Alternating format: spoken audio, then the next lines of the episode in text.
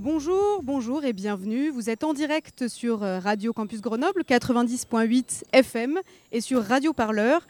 Vous allez écouter une émission qui s'appelle Tout le monde déteste la rentrée. Attention, c'est parti. L'actualité, c'est aussi la rentrée. Trouver le cartable idéal. Pour Thomas, 5 ans, c'est très sérieux. Adieu, grasse matinée et flânerie en bord de mer. À une semaine de la rentrée, vous angoissez déjà en pensant aux fournitures scolaires Pas de panique. J'en ai marre. Eh oh Ça va pas bientôt finir, non? Pas de violence, c'est les vacances. Tout le monde déteste la rentrée. L'émission de l'université d'été solidaire citoyenne et rebelle des mouvements sociaux, tous les jours, en direct et en public à Grenoble. Tranquille les gars, on est là pour passer, c'est tout. Tranquille, c'est une bonne soirée. On est là pour vous, pour nous quoi, on est là pour tout le monde. Il y a une euh, jolie euh, marée populaire. euh, une lutte peut en cacher une autre, donc euh, c'est assez chouette ça.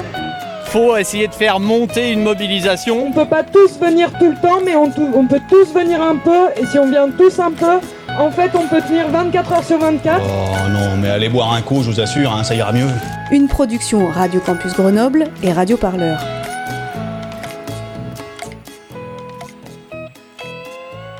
Rebonjour, rebonjour à toutes et à tous. Je dis bonjour à l'université d'été qui est euh, tout autour de nous. Nous sommes euh, au village associatif, juste derrière la buvette, position euh, stratégique.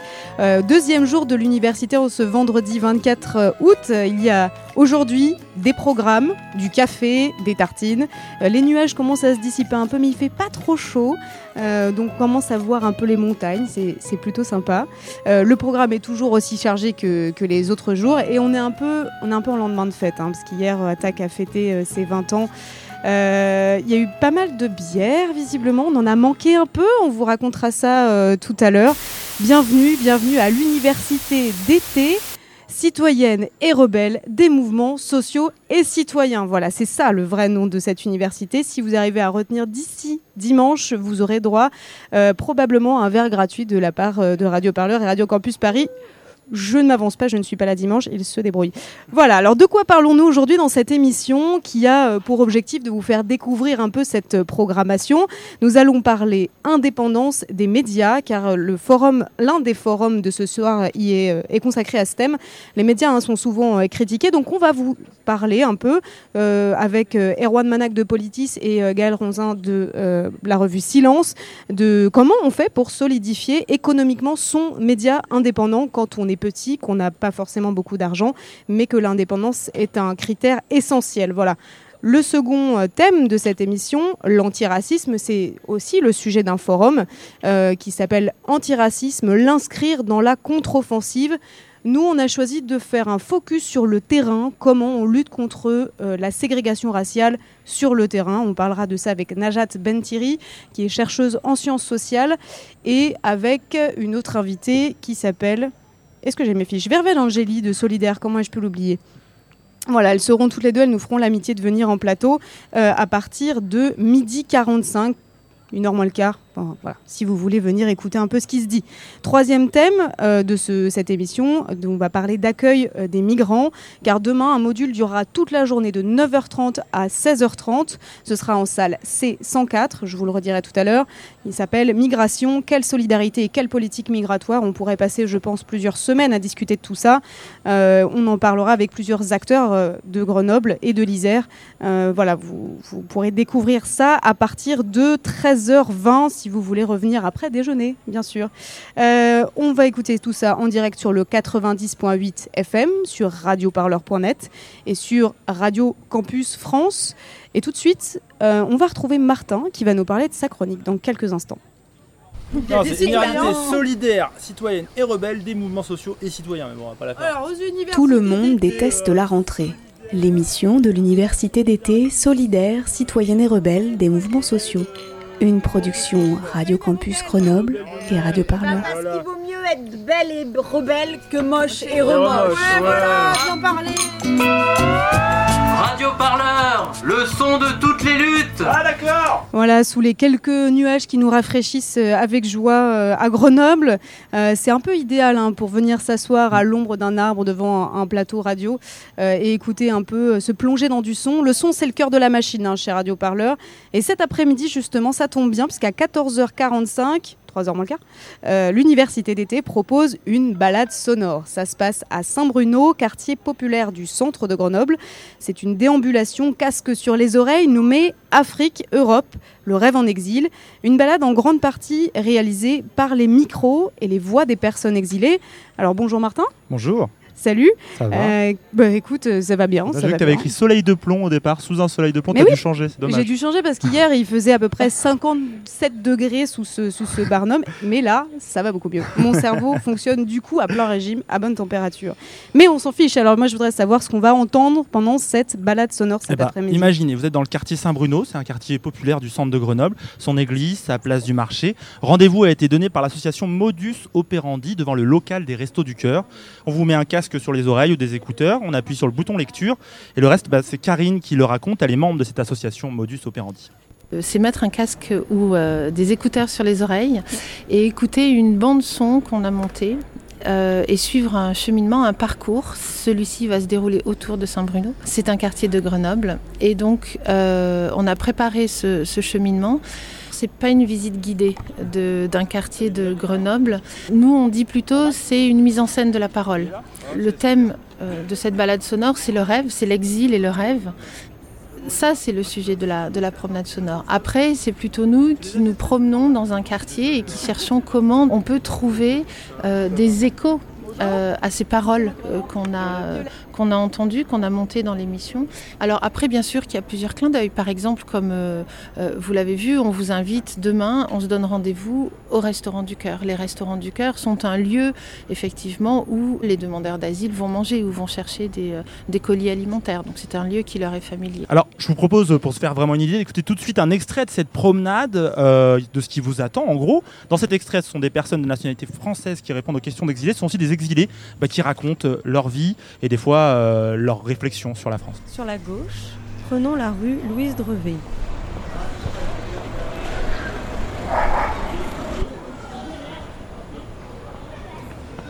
Vous avez sûrement dû entendre parler des, du phénomène de la migration, des migrants, les étrangers qui sont là. Selon vous, comment vous expliquez ces personnes-là qui sont, qui sont notamment sur votre territoire, qui sont en France? Pourquoi ces personnes-là sont là? Quelles sont les informations que vous avez?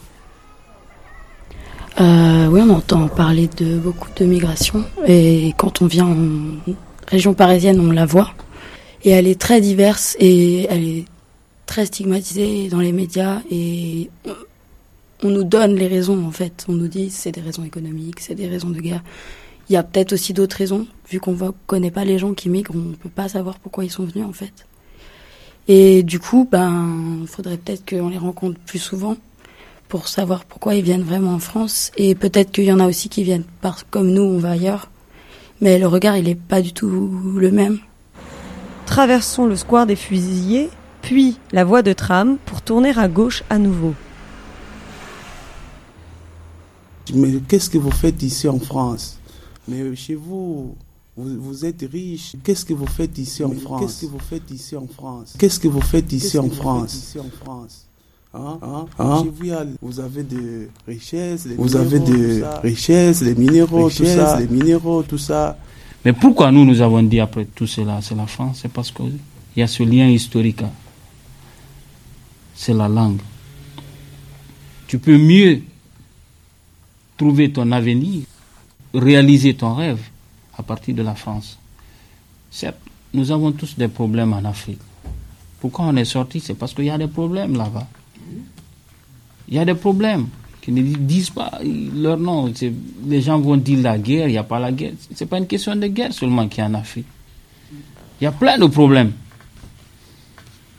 Dans mon pays, il y a la discrimination. Tu ne peux pas vivre. C'est pourquoi on a pris tout ce risque. Tout pour venir là. Voilà, prendre tous les risques pour venir.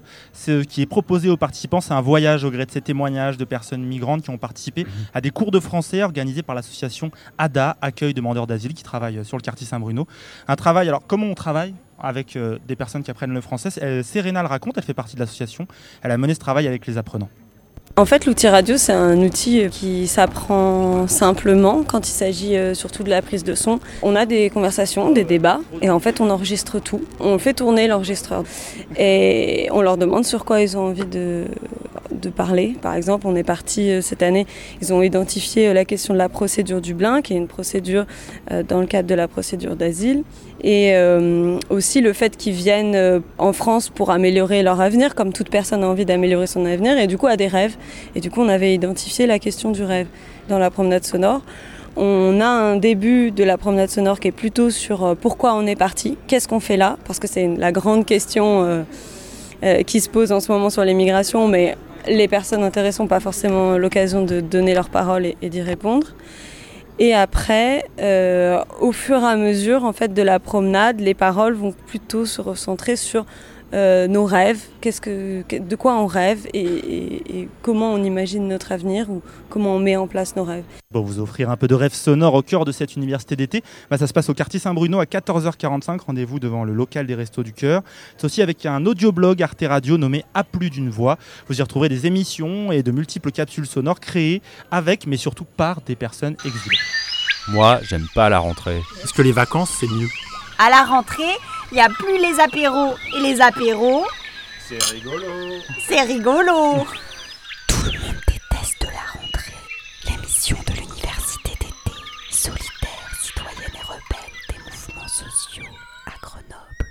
Peut-on continuer d'écrire ce que l'on veut dans son journal quand les huissiers vous attendent à la porte? Comment faire face à son banquier quand vous lui parlez d'embaucher un ou une salariée en CDI alors que vous ne vendez pas des barrettes de lessive mais que vous écrivez des articles en accès libre et gratuit sur Internet? Euh, Est-ce que c'est possible d'adopter un modèle économiquement euh, libéré des financements privés?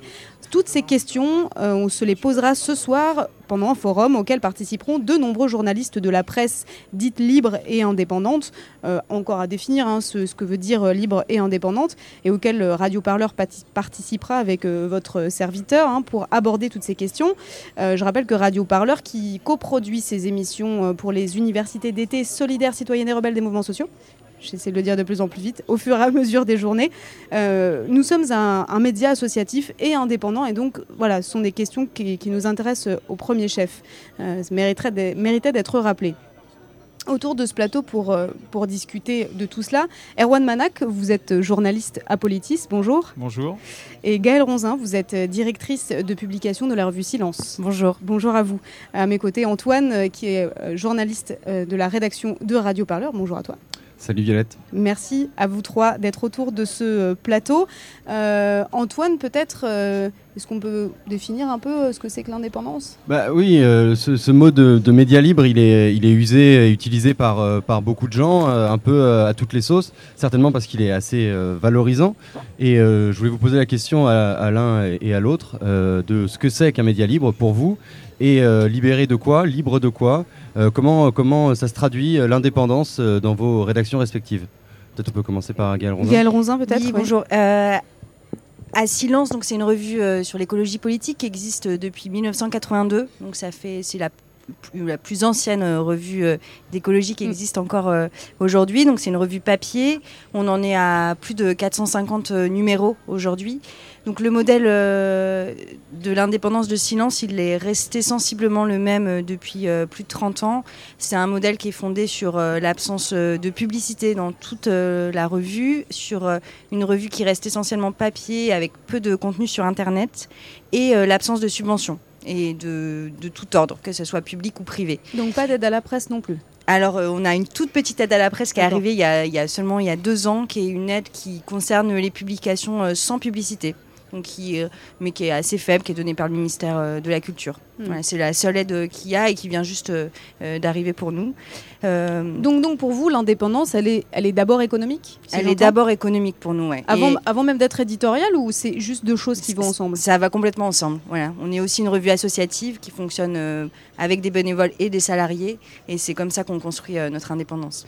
Erwan Manak, pour vous, l'indépendance, elle est autant financière que éditoriale ou pour vous un média libre et indépendant Comment vous définissez ça, libre et indépendant Euh, bah, je partage la, réponse euh, de, ma, consoeur. Euh, c'est avant tout une question économique et même capitalistique, c'est-à-dire qui détient le, le pouvoir de l'entreprise de presse qui est un journal. Ensuite, l'indépendance éditoriale, euh, finalement, ça en découle puisque c'est nous-mêmes qui nous donnons euh, les clés du camion, puisque Politis est, est- détenu par une association qui s'appelle Pour Politis, euh, qui a été créée en 2006 à la suite d'un problème financier, d'une mise d'un redressement euh, euh, judiciaire qu'on a eu.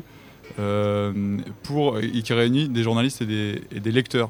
C'est les lecteurs qui sont, euh, qui sont centraux dans notre modèle économique. Un peu comme une société de journalistes et de lecteurs ensemble. Voilà. Ils ont, ça veut dire que chacun a un droit de, de vote, par exemple, au conseil d'administration, aussi bien lecteur que journaliste? Formellement, oui. Après, il n'y a, a jamais eu pour le, pour le moment dans notre histoire de besoin de convoquer un vote solennel, etc. Mais ça, veut- ça signifie simplement qu'on a, qu'on est, euh, qu'on est les, les pilotes de notre propre embarcation.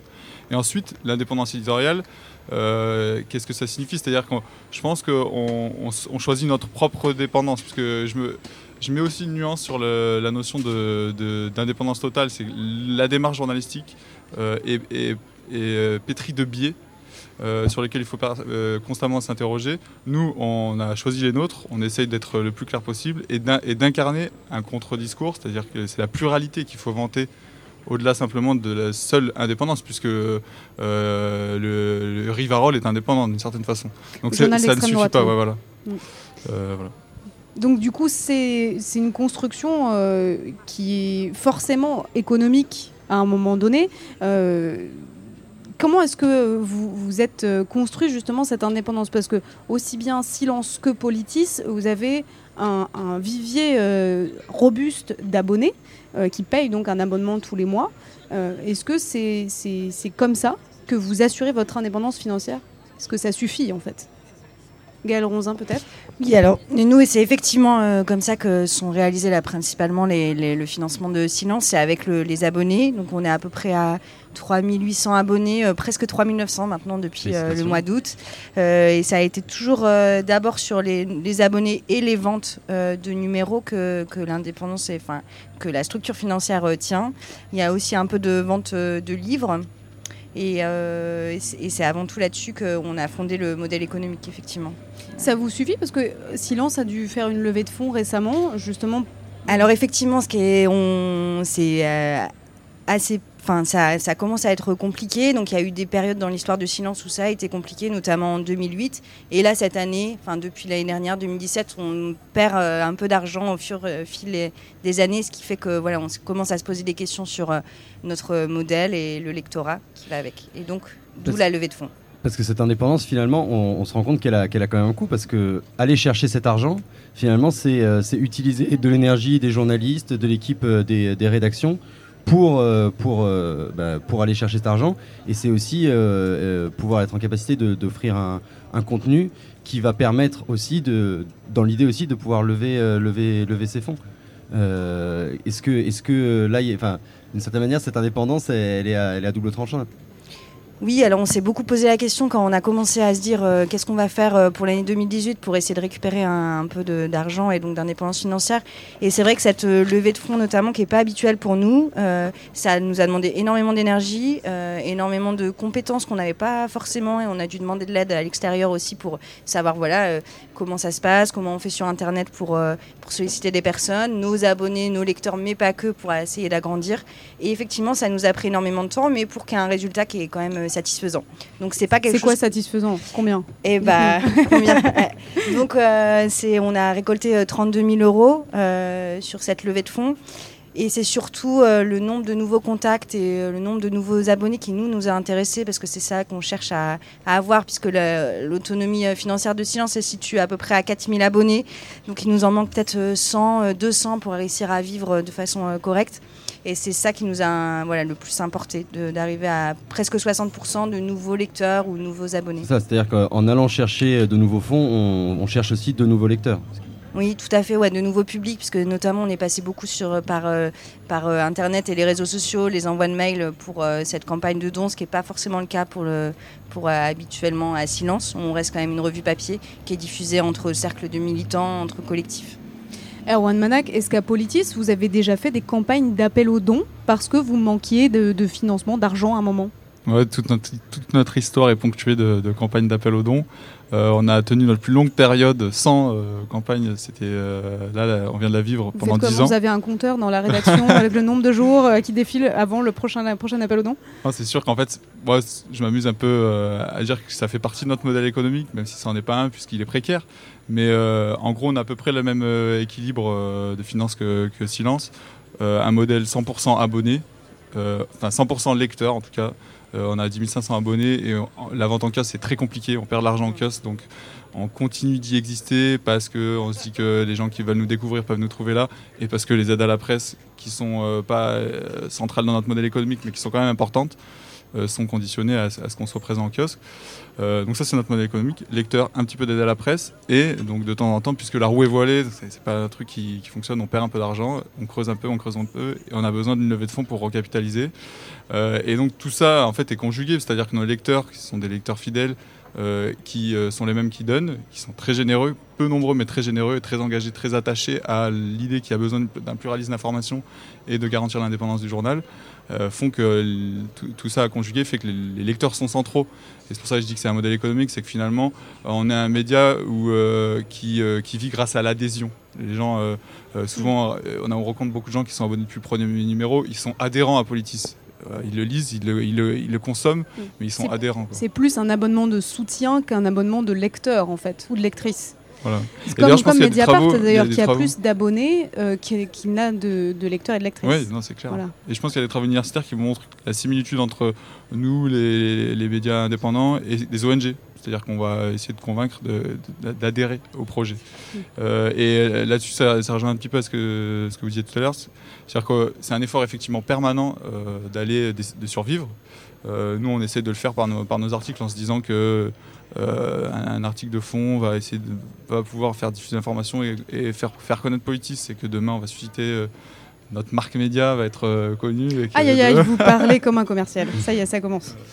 Et je, je me demandais, euh, on parle souvent de, de ligne éditoriale pour, pour définir euh, un média. Est-ce que euh, dans le cas des médias libres, on pourrait pas plutôt euh, utiliser un, un terme qui est très utilisé dans, sur euh, ce qui est la communication numérique, qui est celui de la communauté? En gros, un, un- un- un média libre se définirait autant que par sa ligne éditoriale, par, ses, par sa communauté de lecteurs, de soutien, de gens qui adhèrent à cette fameuse ligne euh, sans forcément lire ou en lisant occasionnellement, mais en tout cas qui tiennent à ce que ça, ça existe et que ça définit au moins autant le, le média que, que son équipe rédactionnelle. Alors je vous vois, je vous vois un peu euh, euh, tiquer, Galronzin. Oui, euh, un petit peu parce que c'est difficile de savoir ce que serait notre euh, communauté euh, quand, quand l'idée euh, c'est d'avoir ses abonnés, donc là on les connaît, mais l'idée aussi d'un média comme euh, Silence, c'est qu'il circule, qu'il soit échangé, qu'il passe de main en main, qu'il passe. euh, on- pour ça qu'on incite par exemple nos lecteurs à laisser les, les numéros de la revue dans des salles d'attente, chez son médecin, chez son dentiste, pour que justement il y ait une diffusion de l'information euh, dans des cercles de plus en plus larges. Donc c'est à- à- sur ce niveau-là que j'ai un peu du mal avec euh,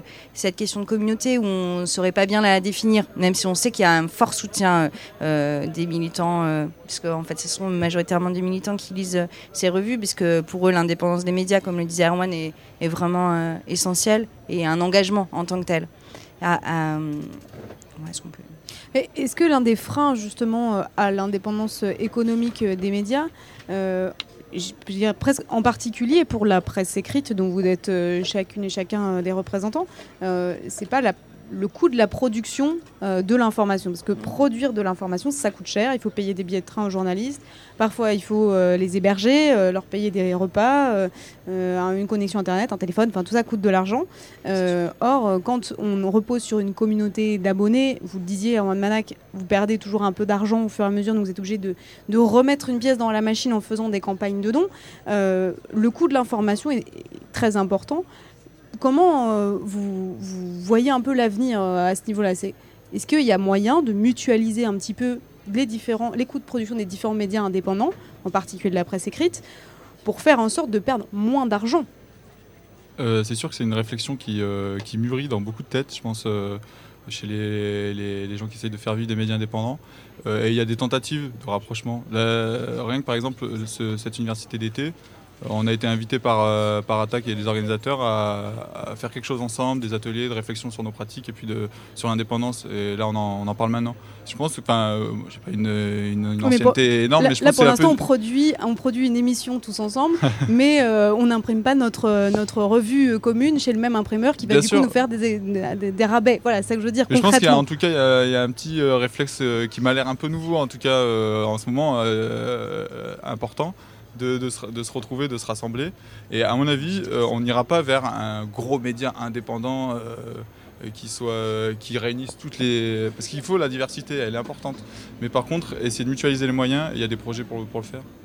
Gaël Euh, Ronzin, je voyais opiner du. Euh, oui, du tout à fait. Et je voulais citer euh, à ce niveau-là. Alors, il y a ces événements qui sont importants. Il y a aussi une coordination euh, des médias libres qui existe aujourd'hui, qui est la coordination permanente des médias libres, qui est un lieu aussi pour réfléchir sur ces questions-là.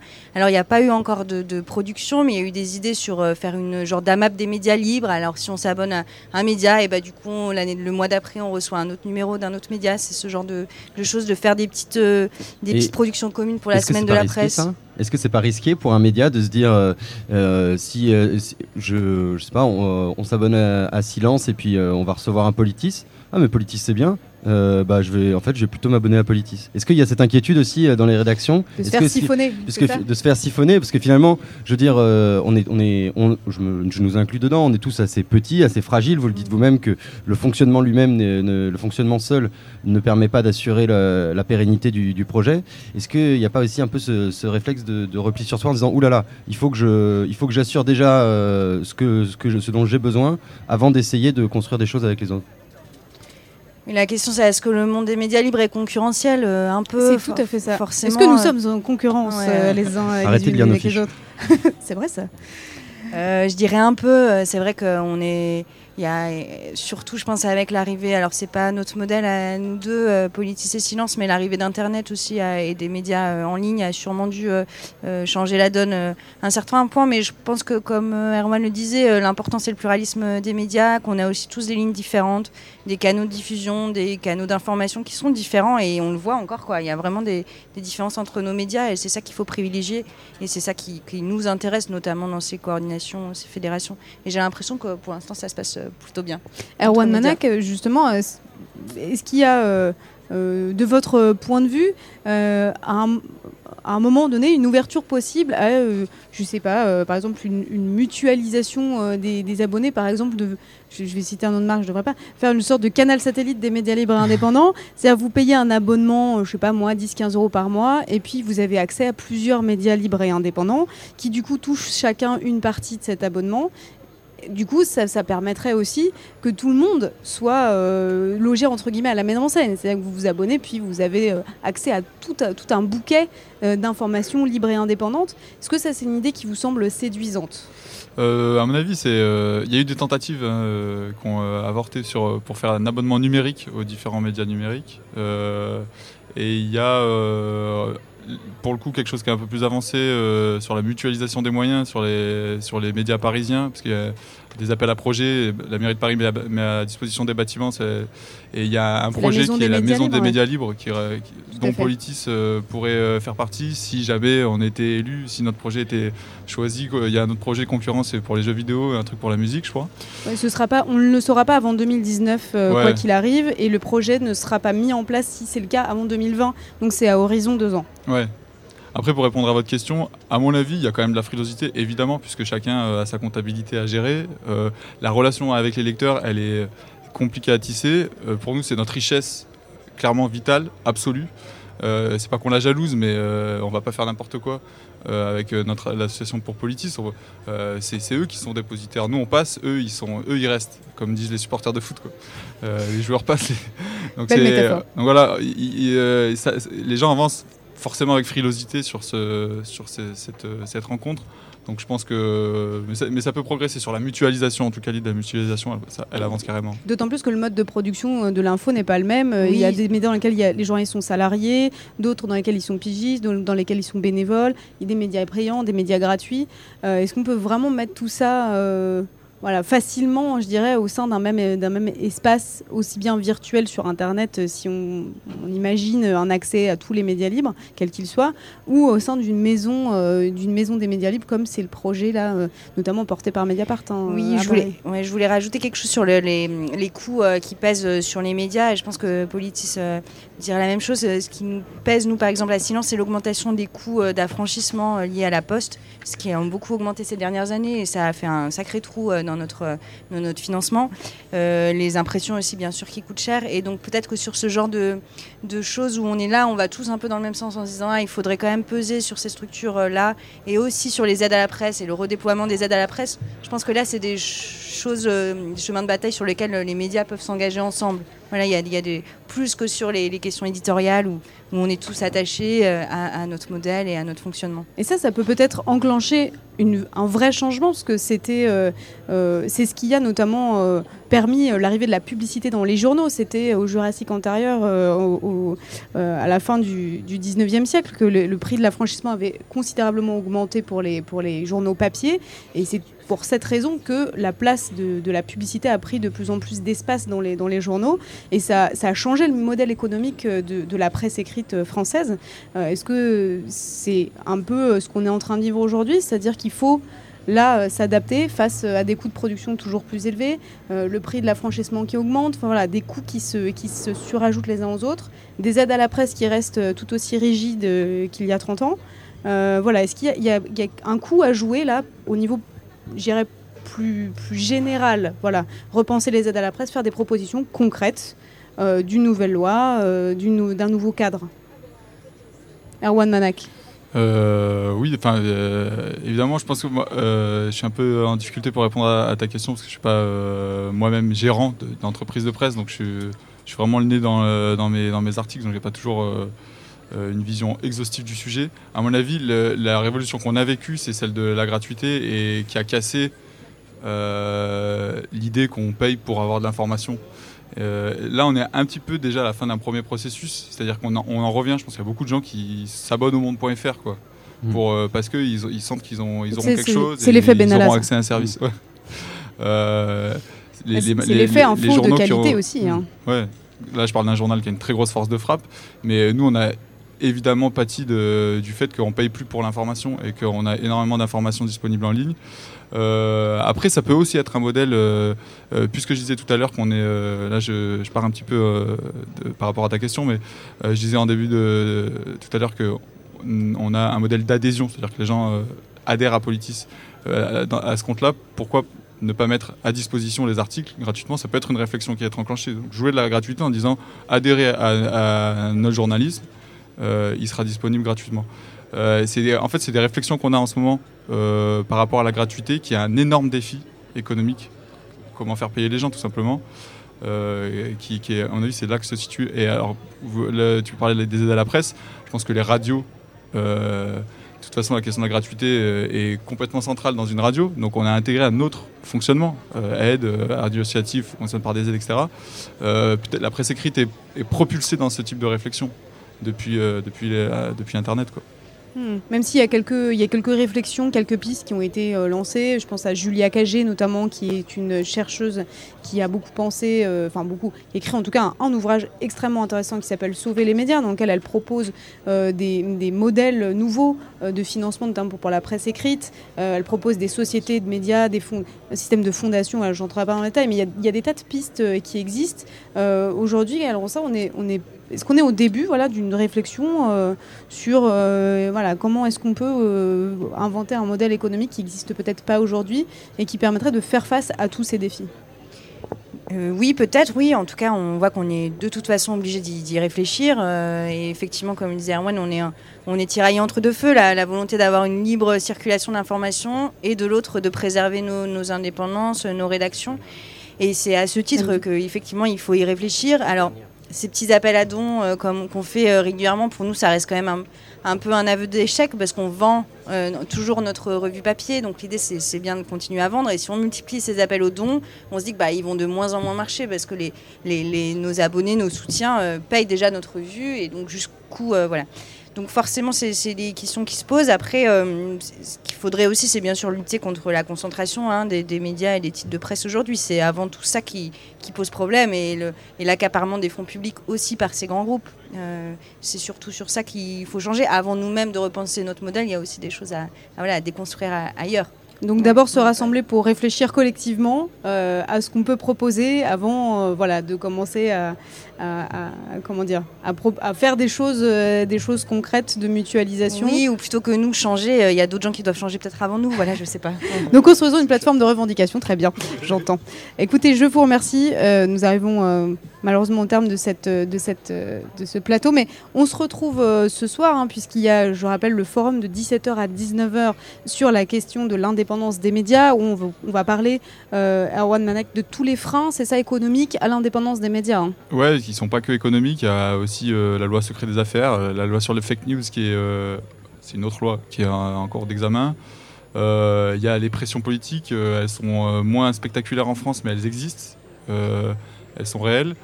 Ça, c'est les menaces politiques, c'est les menaces légales. Il y a la question économique, euh, qui est aussi une forme de menace, de, de menace politique, puisque pourquoi est-ce que les milliardaires investissent dans les grands journaux alors que c'est des- c'est une économie qui perd de l'argent? C'est une question qu'il faut, qui est quand même fondamentale dans le journalisme. Pourquoi un capitaliste investit-il à perte? Vous avez deux Voilà. heures. Ça, c'est toutes les, les- les interrogations. Et puis, il y a quand même des solutions parce qu'on est tous là pour montrer que, enfin, le fait qu'on soit, qu'on existe, euh, c'est c'est déjà la preuve qu'on peut faire autre chose, même si on a tous nos difficultés et que euh, c'est- un labeur quotidien d'arriver à, à faire du journalisme euh, de façon indépendante. Euh, mais en tout cas, on va aussi aborder les, les solutions ce soir. Venez donc nombreux, ce sera à l'amphi euh, amphi 1 de 17h à 19h. Vous y retrouverez donc notamment Politis, il y aura Bastamag, Radio Parleur, Place Grenette et bien d'autres. Euh, voilà, on vous donne rendez-vous donc euh, ce soir. Merci beaucoup à tous les trois d'être venus euh, discuter toutes ces questions. Euh, on va faire une petite euh, pause musicale. On va écouter un groupe mythique de Sao Tomé et Principe qui s'appelle Africa Negra avec le morceau Kumamo Bivalemo. Ah,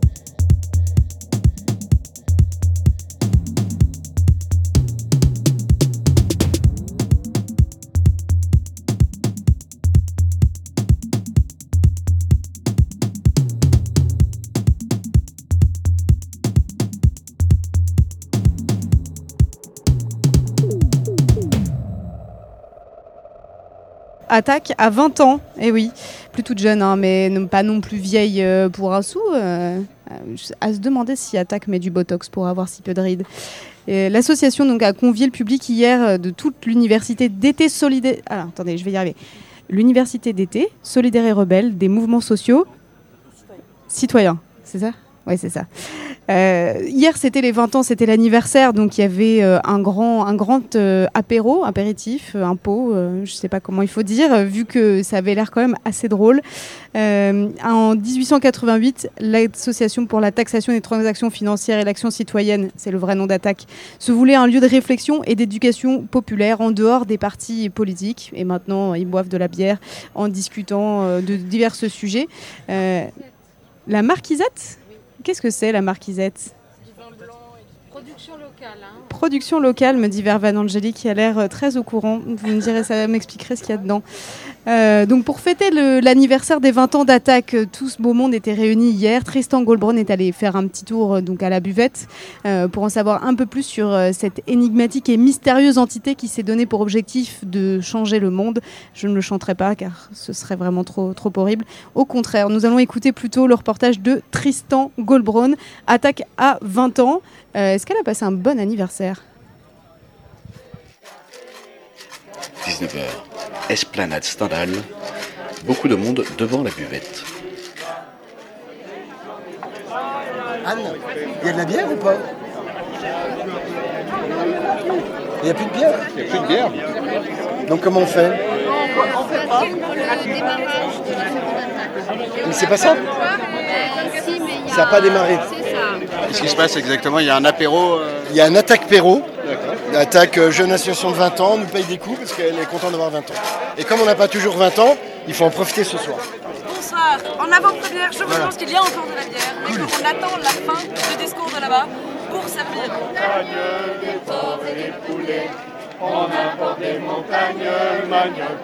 Attaque, jeune association de 20 ans, nous régale aussi d'une petite chorale. Lui, c'est Julien Rivoire, un des membres du bureau d'Attaque France. Attaque à 20 ans Attaque à 20 ans ce soir, ouais. 20 ans, c'est un bel âge pour euh, une organisation. euh, Bah, c'est le début de la vie, quoi. Voilà, on- ça y est, on est sorti de l'enfance, on est autonome, on a envie, plein d'envies euh, qui émergent, plein de projets. Et ouais, c'est euh, c'est un bel âge, 20 ans. Attaque était un pari, un pari qui aujourd'hui euh, est suffisamment solide pour euh, pouvoir se projeter sur euh, 20 ans encore. Voilà. Là, on se projette déjà euh, à moyen terme sur les années qui viennent, euh, les enjeux autour du changement climatique, euh, les enjeux autour de la spéculation financière, du pouvoir des multinationales, des politiques austéritaires, mais aussi des politiques de plus en plus euh, répressives contre les mouvements sociaux. Je pense qu'on a pas mal de, ta- de taf. Voilà. Euh, on a testé, on a eu euh, des crises d'adolescence, des difficultés. Aujourd'hui, on est quand même, euh, on a de plus en plus de personnes qui nous rejoignent, qui ont envie de militer avec nous. Je crois qu'on est euh, un espace qui permet la confrontation, qui permet la rencontre de cultures différentes, et on est un espace utile. L'objectif de cette université d'été, par exemple, c'est quoi? C'est se compter, se rassembler? Alors, c'est pas seulement se compter, euh, c'était aussi pour nous à Attaque, puisqu'on a proposé cette année que cette université soit co-organisée avec euh, plein de mouvements sociaux. C'était l'idée de ne pas faire une université d'été d'attaque. C'était une université des mouvements sociaux et vraiment, pas juste on les invite, mais on co-organise ensemble. Et le pari, il est réussi. Il y a plus de 300 organisations et mouvements, euh, assos diverses. hein. C'est aussi que, en fait, euh, lutter, c'est aussi savoir faire la fête et euh, être content de se retrouver. C'est aussi, euh, c'est aussi ça, euh, militer, quoi. C'est pas simplement un sacerdoce. Et donc, ouais, on est content de se retrouver euh, et euh, de trinquer ensemble. C'est pas simplement euh, la figure, je sais pas, d'un militant triste euh, qui, euh, qui voit euh, que ce qui va pas. Donc, ouais, c'est important d'avoir ces temps-là. Mais l'enfance d'attaque, c'était quoi exactement? Qu'est-ce qu'on y fait aujourd'hui et qu'est-ce que ça fait d'y militer L'origine de la création, c'était de dire que euh, la finance ne pouvait pas tout seul gouverner le monde et être, euh, être exonérée de toutes ces taxes. Et je trouve que voilà, l'association a su évoluer. Et ce serait-ce que l'exemple des actions de désobéissance civile, c'est un truc qui n'était pas forcément dans l'ADN d'attaque, c'était pas forcément un truc, euh, oui, et au début c'était un truc universitaire. C'est le conseil scientifique qui publiait des livres et qui faisait des rapports. C'est toujours ça. hein. Ça existe toujours. Mais maintenant, pour les mettre en, en lumière, il y a des actions de, de désobéissance civile, mais d'autres choses. Il y a des, des ateliers d'éducation populaire, des formations, des, plein de trucs. Et j'ai l'impression que Attaque euh, cherche pas mal en ce moment à attirer des jeunes. quoi. C'est un des trucs euh, qu'ils essayent de faire. Et, euh, et moi, j'ai j'ai le sentiment euh, que les, les actions, les, les trucs, là, les occupations d'Apple Store, euh, les fauchages de chaises qu'il y avait euh, il y a deux ou trois ans, là, c'est c'est des trucs euh, qui attirent pas mal les jeunes. quoi. Je- Ouais. C'est l'impression que j'ai. Un des trucs que j'aime bien à Attaque et qui me fait beaucoup rire, c'est que c'est qu'il y, a- il y a plein de vieux, mais des gens vraiment vraiment vieux et mais, mais, mais très drôles en même temps. Alors euh, les, endroits où je milite euh, ailleurs qu'à Attaque, c'est à la fac, quoi. Donc il y a plein de jeunes. Et quand je viens à Attaque, il y a plein de gens qui ont, je sais pas, genre 60, 70 ans et tout, et qui sont complètement, euh, délurés et tout, qui me font beaucoup rire. Et donc ça, c'est, un des trucs que j'aime beaucoup. Non, mais c'est vrai. L'idée aussi, c'est de se dire, c'est important d'être là dans les moments euh, de, se lever à 5h du mat pour aller faire une action, de euh, passer ta journée euh, à un stand pour tenir un stand, d'organiser des ateliers. Mais aussi, c'est aussi hyper important de fêter les victoires. Ben voilà, on a 20 ans et on est content de vous inviter tous à boire un verre et de le partager avec vous. Et voilà, c'est ouais, le partage, je pense que c'est un truc qui est vachement important. Et je, pense que dans l'attaque, ça se, ça se manifeste plutôt bien de manière générale.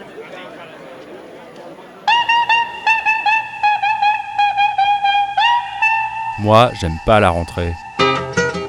Le risque de liquidation du Code du travail, mais on a aussi des mesures sur le logement qui s'annoncent. Cette loi est en train de massacrer le droit d'asile, le droit des étrangers en général. Des assignations à résidence, des perquisitions, donc vraiment la mise en place d'un état policier. En plus, il n'y a pas d'alcool. Tout le monde déteste la rentrée. L'émission de l'université d'été, solidaire, citoyenne et rebelle des mouvements sociaux. Je vais vous passer le goût du plein air, moi. Vous êtes toujours euh, à l'université d'été solidaire et rebelle des mouvements sociaux et citoyens en direct sur euh, Radio Campus Grenoble 90.8 et radioparleur.net. Vous pouvez également nous écouter sur le player de Radio Campus France. Euh, je vous invite à aller voir sur internet, vous tapez Radio Campus France euh, dans votre barre de moteur de recherche euh, et vous allez le trouver sans problème ou alors vous allez sur notre site internet ou sur nos réseaux sociaux. Euh, je précise évidemment que tout ce que nous venons d'entendre est à consommer avec modération, bien entendu. Je, ne dis pas ça à cause du CSA au cas où on nous écoute. Voilà, c'est simplement un rappel euh, à la loi Veil, j'y suis attachée. Euh, nous allons donc passer à un autre sujet qui nous préoccupe tous aujourd'hui, un sujet sérieux. Un sujet très sérieux, l'antiracisme politique. C'est le sujet d'un forum ce soir euh, qui se déroule à l'Amphi 4 et qui s'appelle Penser l'antiracisme, l'inscrire dans la contre-offensive. Comment aujourd'hui penser la riposte à un racisme qui balaye toute l'Europe, entrer dans les débats politiques comme dans les conversations les plus quotidiennes? C'est vrai que c'est une, vaste, c'est une vaste question. Donc, ça se passe de 17h à 19h à l'Amphi 4. C'est pourquoi nous avons décidé euh, de- d'inviter euh, l'une des participantes à ce débat, Verven Angélie. Bonjour. Bonjour. Euh, vous êtes militante syndicale chez Solidaire. Vous êtes militante chez Solidaire et chez Sud Éducation 93, non? Non. Non, pas du tout. Alors, alors, mes fiches non, non, moi je je viens pas du tout de l'éducation, donc. euh, euh, Mais d'où venez-vous, En fait, alors je viens euh, d'une entreprise qui s'appelle Orange, voilà. Et actuellement, en fait, je suis en responsabilité solidaire euh, euh, au niveau national, voilà. Je vous pose la question parce que euh, je, voudrais vous faire écouter un petit son euh, qui euh, concerne les ateliers non mixtes qui avaient été organisés par Sud Éducation 93 justement et dont nous allons parler ensemble. C'était en 2017, souvenez-vous, le scandale des ateliers interdits aux blancs, l'affront fait à l'égalité et à la devise française, le viol de la Constitution. Que n'a-t-on pas entendu hein, sur ce stage organisé par Sud Éducation 93 Un stage au programme d'ailleurs pourtant alléchant. hein. C'était le, normalement prévu les 18 et 19 décembre dernier. Euh, il y avait deux sessions. L'une c'était pratique de classe, outils pour déconstruire les préjugés, les préjugés de race, de genre et de classe. Moi, je trouve ça intéressant. Et atelier, récit d'expérience, quelle vie professionnelle pour les enseignants et enseignantes racisés. Ces ateliers étaient donc en non-mixité raciale, donc c'était euh, un atelier qui était destiné aux personnes racisées. Alors écoutez ce qu'en disait euh, le ministre de l'Éducation en décembre, euh, Jean-Michel Blanquer, c'était sur RMC. C'est un racisme comme les autres, c'est-à-dire quelque chose qui se fonde sur euh, les origines euh, d'autrui. C'est évidemment très grave. Euh, on installe dans, dans la société française, euh, avec ce genre de choses, des, des logiques qui sont en dehors de la logique républicaine. Était donc normal que je réagisse. Et donc euh, j'appelle à une forme de, sursaut républicain euh, à toutes les personnes, quelles que soient, leurs opinions politiques. Je note qu'hier à l'Assemblée, c'est l'ensemble des bancs euh, de l'Assemblée qui ont applaudi à ces mesures, tout simplement parce que les députés sont des républicains, qu'ils soient de gauche ou de droite. Et, là, on, on, se met carrément en dehors des règles de la République. Jean-Michel Blanquer à l'époque qui dit on se met en dehors des règles de la République au nom de l'antiracisme. Alors Verver Angeli, est-ce que le ministre a au moins raison quand il dit que ces formations ont été faites au nom de l'antiracisme? Alors, ces formations ont été faites, euh, c'était des formations antiracistes. Euh, alors après, euh, Jean-Michel Blanquer peut avoir une opinion sur, euh, sur le sujet. Il a même tenté de porter plainte. Il y a toujours une plainte qui est, qui est en cours hein, sur le sujet, c'est-à-dire il est allé assez loin en fait pour, pour essayer de contrer la mise en place en fait de, de ces stages. Ce que je voulais dire sur le sujet, c'est que d'abord, ces stages ont été un succès important. Ils se sont finalement tenus parce qu'il avait été sont- question de les annuler. Non, non, euh, ces stages, il n'a jamais été question de les annuler, en tout cas par les, les organisateurs et les organisatrices. hein.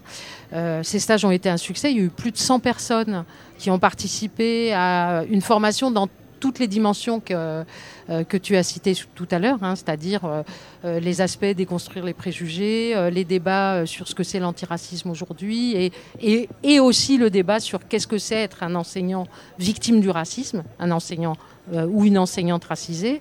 Donc euh, c'est ça véritablement euh, intéressé dans euh, euh, ce qu'est la population enseignante du 93, dont je rappelle que euh, euh, c'est euh, le département le plus euh, en difficulté euh, du point de vue euh, des euh, budgets qui euh, y sont attribués. euh, pas simplement sur l'éducation, hein, c'est euh, C'est un département même, hein. extrêmement sinistré du point de vue des services publics, de la situation du logement, du- de la situation des aides sociales, etc. Donc, la question, et, et c'est un département où les populations racisées sont euh, très nombreuses, euh, et les enfants en particulier, mais aussi des enseignants et des enseignantes. Et donc, euh, la question, elle était totalement euh, de l'actualité, et, le répondant dans, parmi les enseignants et les ense- les enseignantes a été, je veux dire, aussi la participation à, ce stage, qui n'a pas du tout été perçue comme une attaque contre la République ou contre, contre je ne sais quoi, y compris dans la forme comprise certains de ces ateliers, c'est-à-dire il y avait une partie seulement des ateliers qui ont été faits en non-mixité. euh, Hmm. en non-mixité. Euh, Charlotte de la rédaction de, de Radio Parleur. Salut Juliette, euh, Violette. Non, moi c'est Violette, mais c'est pas grave. Ça fait 10 minutes que je me prépare à dire bonjour en plus. Alors, euh, je, je Je rebondis offusque pas. hors sujet. Vas-y. Euh, quels ont été donc les, les besoins qui ont été constatés à la suite de ces ateliers? Les besoins de ces professeurs notamment euh, qui ont participé à l'atelier en non-mixité? Alors moi, je, l'ai dit, hein, je ne suis pas du secteur de l'éducation, je n'ai pas participé euh, à ces formations-là. Par ailleurs, j'organise moi-même avec d'autres personnes euh, éventuellement, euh, je pourrais en parler, des stages de formation qui se font sous une autre forme.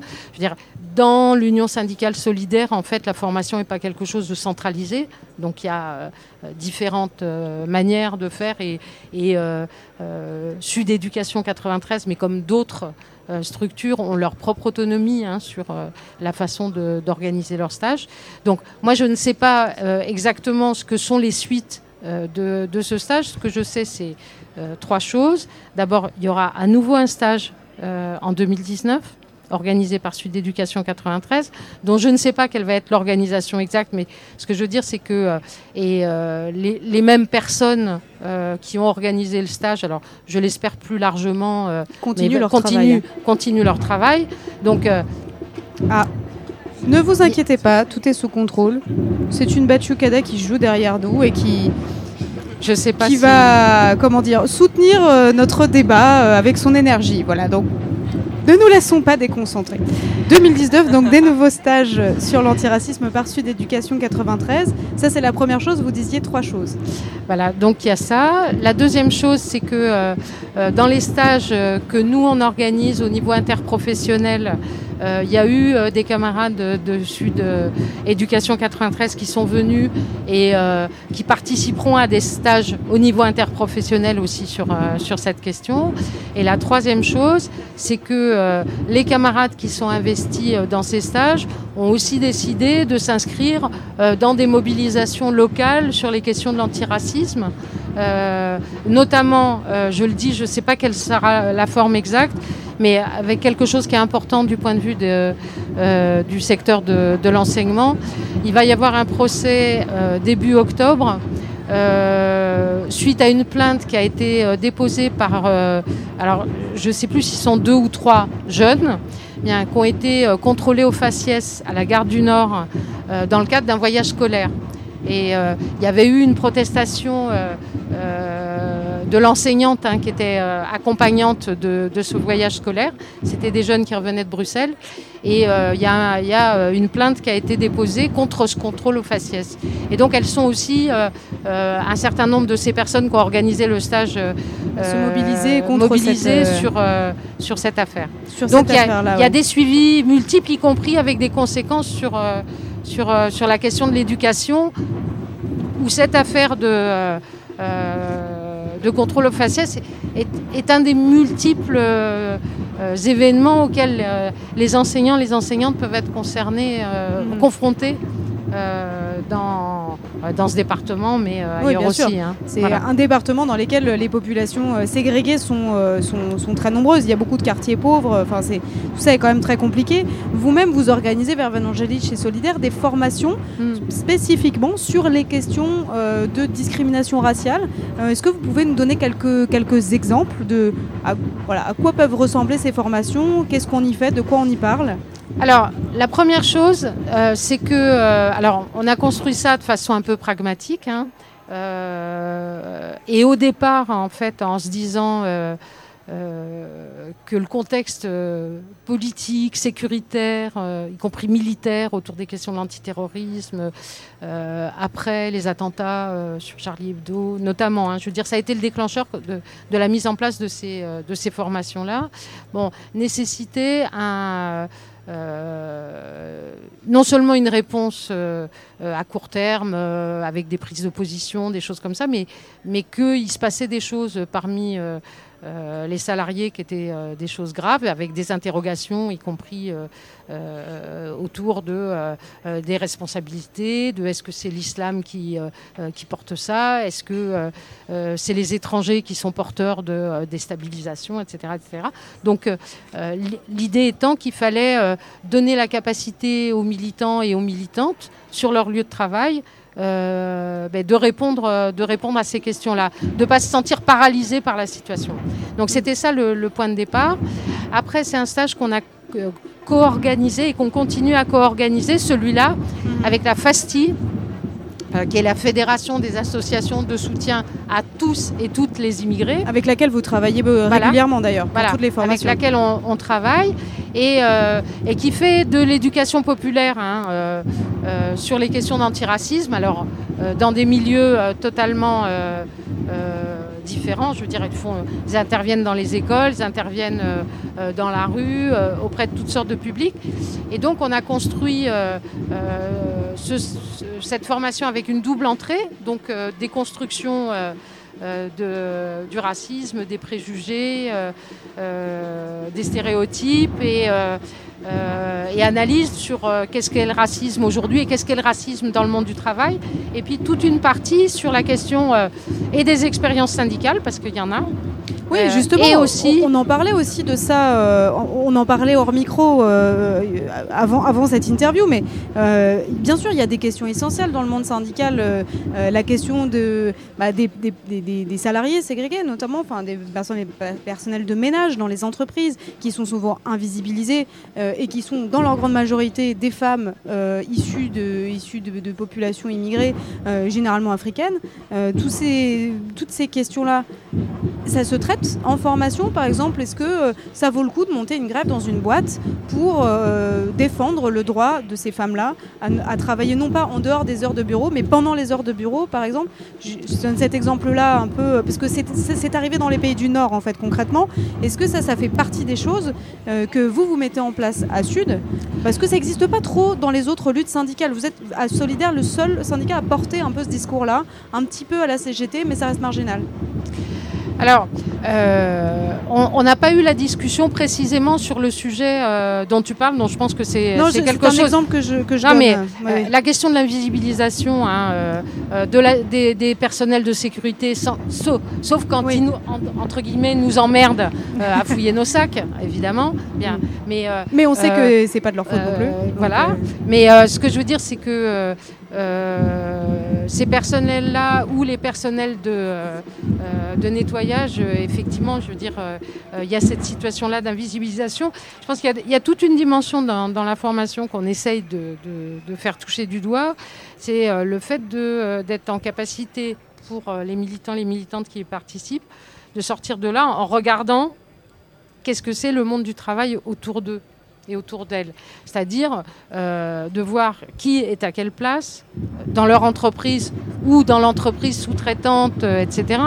Quels sont les différents euh, statuts des personnes, qui est chef, qui est arrivé chef à quel moment, etc. Et y compris de susciter la réflexion autour des moyens d'action sur, sur ces questions-là. En sachant que sur les moyens d'action, on traite euh, des moyens d'action basiques sur euh, euh, il y a un collègue qui, est agressé euh, de façon raciste ou euh, euh, qui a euh, des inscriptions racistes sur son casier ou qui s'est fait agresser par un autre collègue, qu'est-ce que vous faites?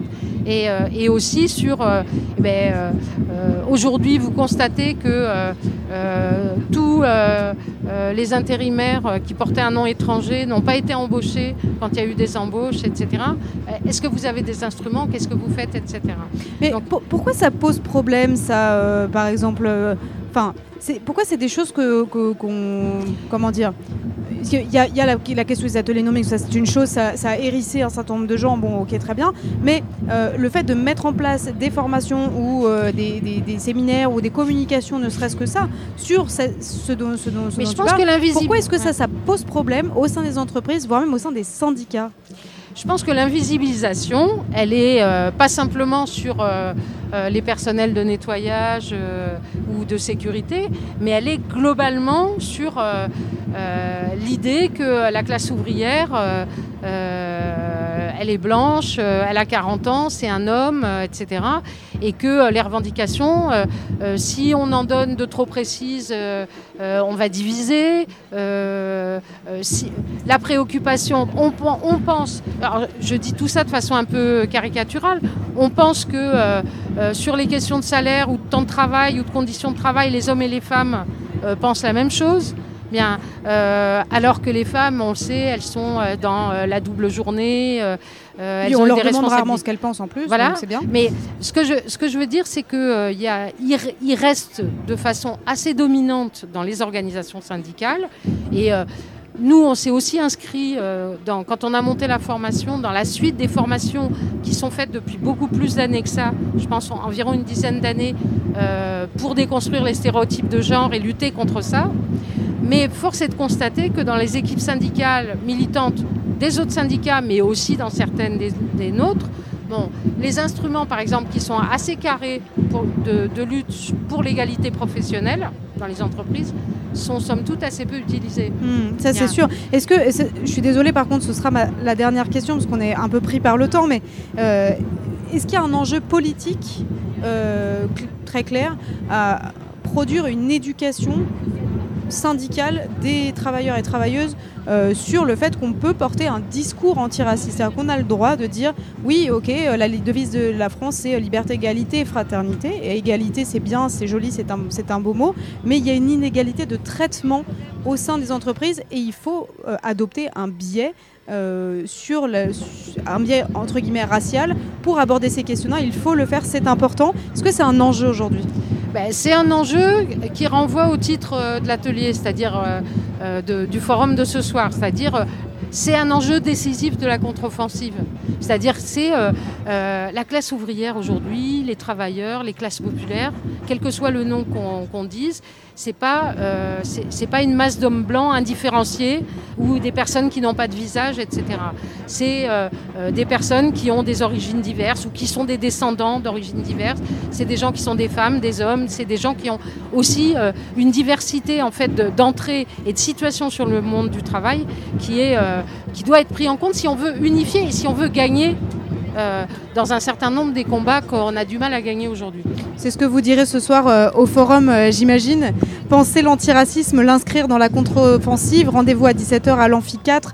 Je vous remercie beaucoup d'être venu malgré cette, malgré cette, cette ambiance sonore qui nous, qui nous entoure et qui nous cerne. Je vous dis bon, peut-être à ce soir et, merci encore d'être euh, d'être d'être venu nous voir. On se retrouve dans, quelques instants. Euh, on va parler d'un tout autre d'un tout autre sujet. On va parler de euh, cartographie pour les geeks. Voilà, on va écouter ça dans quelques instants. Tout le monde déteste la rentrée. Tout le monde déteste la rentrée. Et comment vous appelez un pays qui a comme président un militaire avec les pleins pouvoirs, une police secrète, une seule chaîne de télévision et dont toute l'information est contrôlée par l'État J'appelle ça la France, mademoiselle. Et pas n'importe laquelle. La France du général de Gaulle. On met un pognon de dingue dans des, dans des minima sociaux, les gens ils sont quand même pauvres. Dès le débarquement, prévoir des centres fermés, organiser des procédures rapides d'examen des situations, reconduire rapidement ceux qui n'ont pas droit à l'asile. Le seul responsable de cette affaire, c'est moi. Qu'ils viennent le chercher. Et ce responsable. Radio Parleur, le média qui vous parle des luttes et qui vous en parle bien. Eh ben, on n'est pas sorti du sable Voilà, vous êtes toujours en direct sur euh, Radio Campus Grenoble 90.8, radioparleur.net et Radio Campus France. Nous sommes au news. Pif paf pouf. Sylvain Mirouf, je recommence. Les universités d'été solidaires et rebelles des mouvements sociaux et citoyens. Et je fais la liaison comme ça, c'est parfait. Nous allons parler d'un sujet euh, assez, euh, assez décalé, original. Je sais pas, tu nous diras ça, euh, Émilie. Émilie de, de Radio Campus Grenoble. Bonjour à toi. Bonjour. Alors, on va, on va, tenter, on va tenter de comprendre un peu toutes les deux ce dont il s'agit. Communecté, carto en réseau, transiscope, holochaîne. Alors j'imagine que tous ces noms euh, ne vous disent rien, euh, vous auditeurs et auditrices. Pourtant, pourtant, ils pourraient représenter demain une alternative. Émilie, tu es allée hier soir euh, sur ton temps libre. Merci d'avoir travaillé d'ailleurs si tard. Tu es allée hier soir au Meetup Carto au bar Le Tranquillou sur le boulevard Valier que tous les Grenoblois et Grenobloises connaissent par cœur, j'imagine. Qu'est-ce que tu es, allé faire là-bas Eh bien, en fait, euh, après avoir euh, rencontré euh, mercredi soir le militant donc malien Massa Koné, j'étais très intriguée par cette partie de la programmation proposée par l'université d'été, un événement, un événement pardon, donc porté par Simon Louvet, Yannick Duté et euh, Maya Dereva. Alors, qu'est-ce que c'est exactement un Meetup Carto? Alors, c'est tout simplement un espace d'échange numérique et réel où des porteurs de projets peuvent présenter à une communauté leurs idées, leurs solutions et leurs besoins en matière de cartographie. Plus concrètement, ces événements rassemblent pardon, des informaticiens, des développeurs, mais pas que, dont l'enjeu est de montrer qu'il n'y a pas que l'existence de la cartographie géographique, et ça, c'est Yannick Duté qui nous l'explique. Ce qu'on entend par cartographie, ce n'est pas que la carto géographique, mais euh, toute la manière de représenter l'information qui est dans une base de données. Donc euh, on peut être euh, dans ce qu'on appelle la data visualisation. On peut être dans de la géographie avec une carte de France ou une carte du monde qui affiche des choses.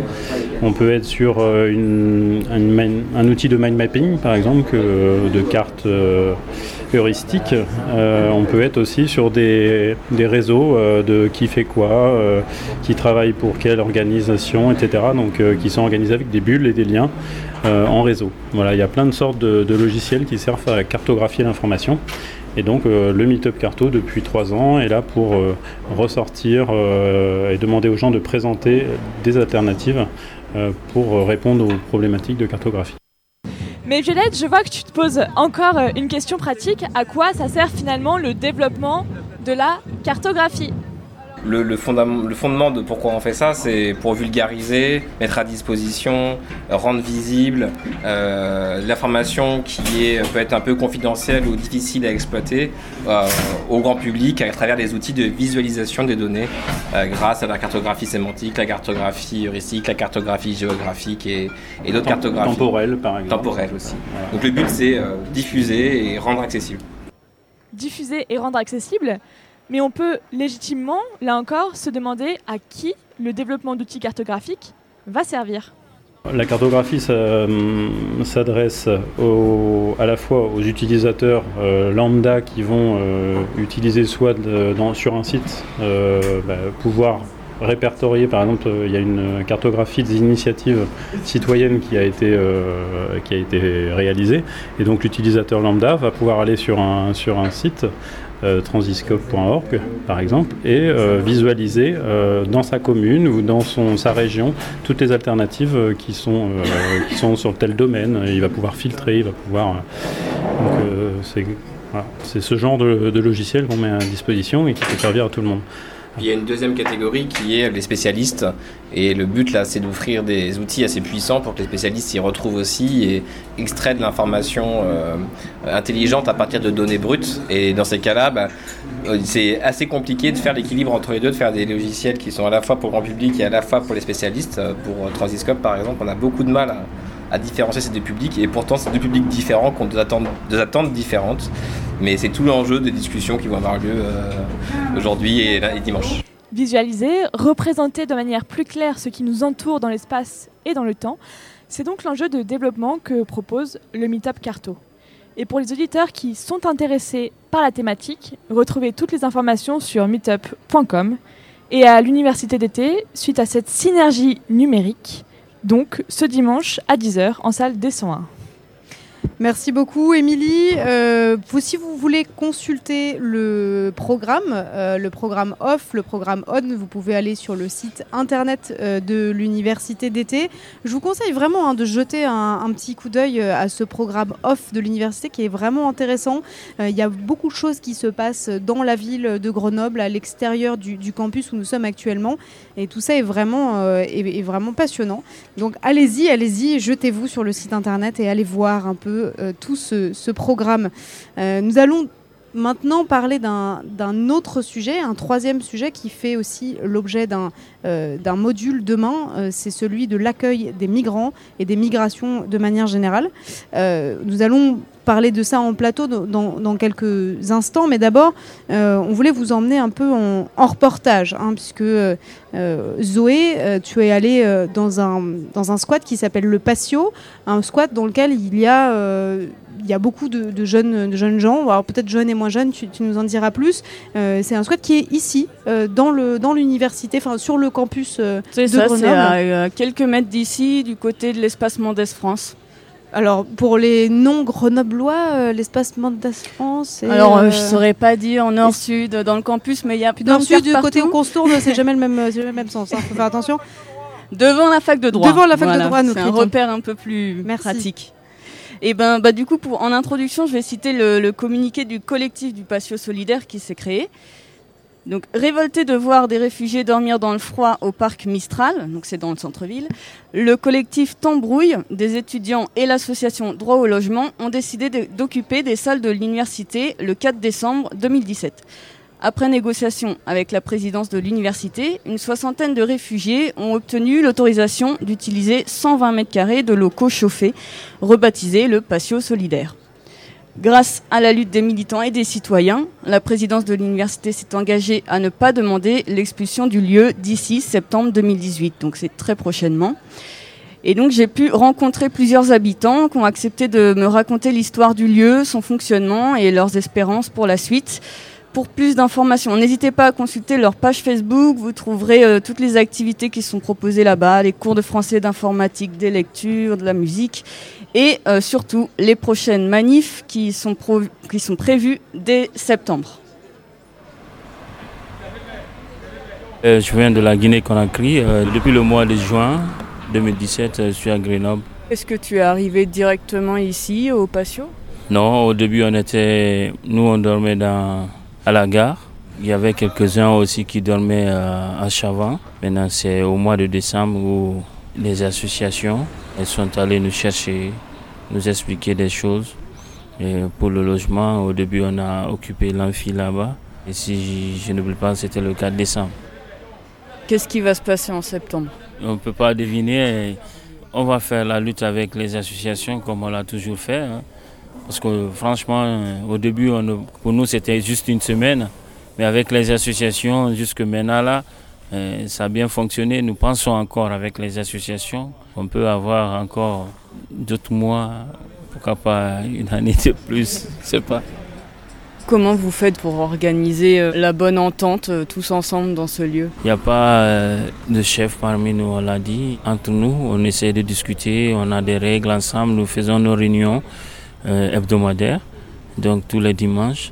Euh, on essaie d'expliquer aux autres le règlement que nous avons ici, comment euh, le patio fonctionne, comment est-ce qu'il faut faire. Et on essaie d'adapter les gens ensemble.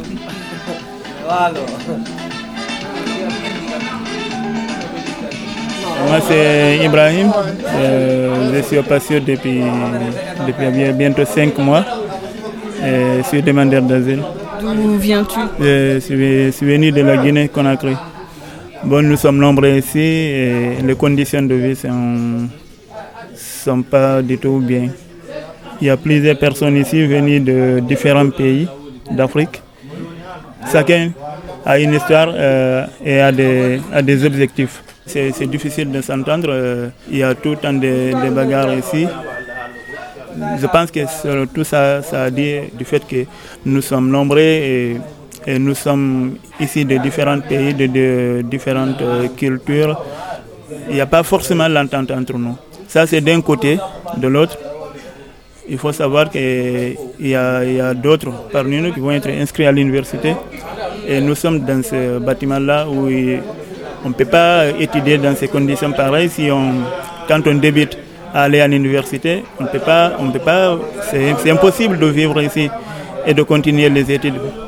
Ok, je m'appelle Baldé Mohamed Seydou, étudiant diplômé en carrière judiciaire. Donc je suis émigré, pour le moment je suis demandeur d'asile. Donc moi je ne pourrais en aucun cas comprendre que la France peut rester sans pouvoir loger les personnes qui arrivent chez eux, même si c'est de façon illégale. Partout, c'est la même réalité. Que ce soit à Grenoble, à Paris, partout, nos amis, quand on communique avec eux, ils disent toujours c'est la même réalité. Tu, passes la nuit au dehors, ils nous disent souvent, quand on les appelle par exemple, au niveau des ONG ou au niveau de la mairie, qu'est-ce qu'ils nous disent? Ils disent que ah, vraiment, le problème de logement est posé à tous les niveaux. Vous avez vu? Donc c'est comme ça. Et par après, selon nos analyses, parce qu'il y a ce qu'ils vont nous dire, et il y a une autre façon de comprendre on comprend que c'est une politique. Et si ce n'était pas une politique, en aucun cas, il ne peut dire qu'ils sont incapables de loger parce que tous ceux qui sont là, là, un seul immeuble, tout peut contenir tous ceux qui sont là. Alors, est-ce que tu voudrais leur dire un mot aux responsables locaux?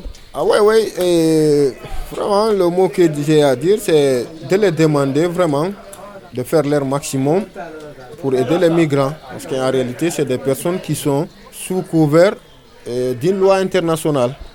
Donc en réalité, il doit les aider parce que c'est des personnes en réalité diminuées. Diminuées pas physiquement, mais en réalité, beaucoup sont mentalement parce que c'est des personnes qui sont... Il y a beaucoup d'entre nous ici, c'est des personnes qui sont persécutées dans leur pays et maintenant ils étaient obligés parce que leur vie était en danger. Ils étaient obligés de quitter pour venir ici.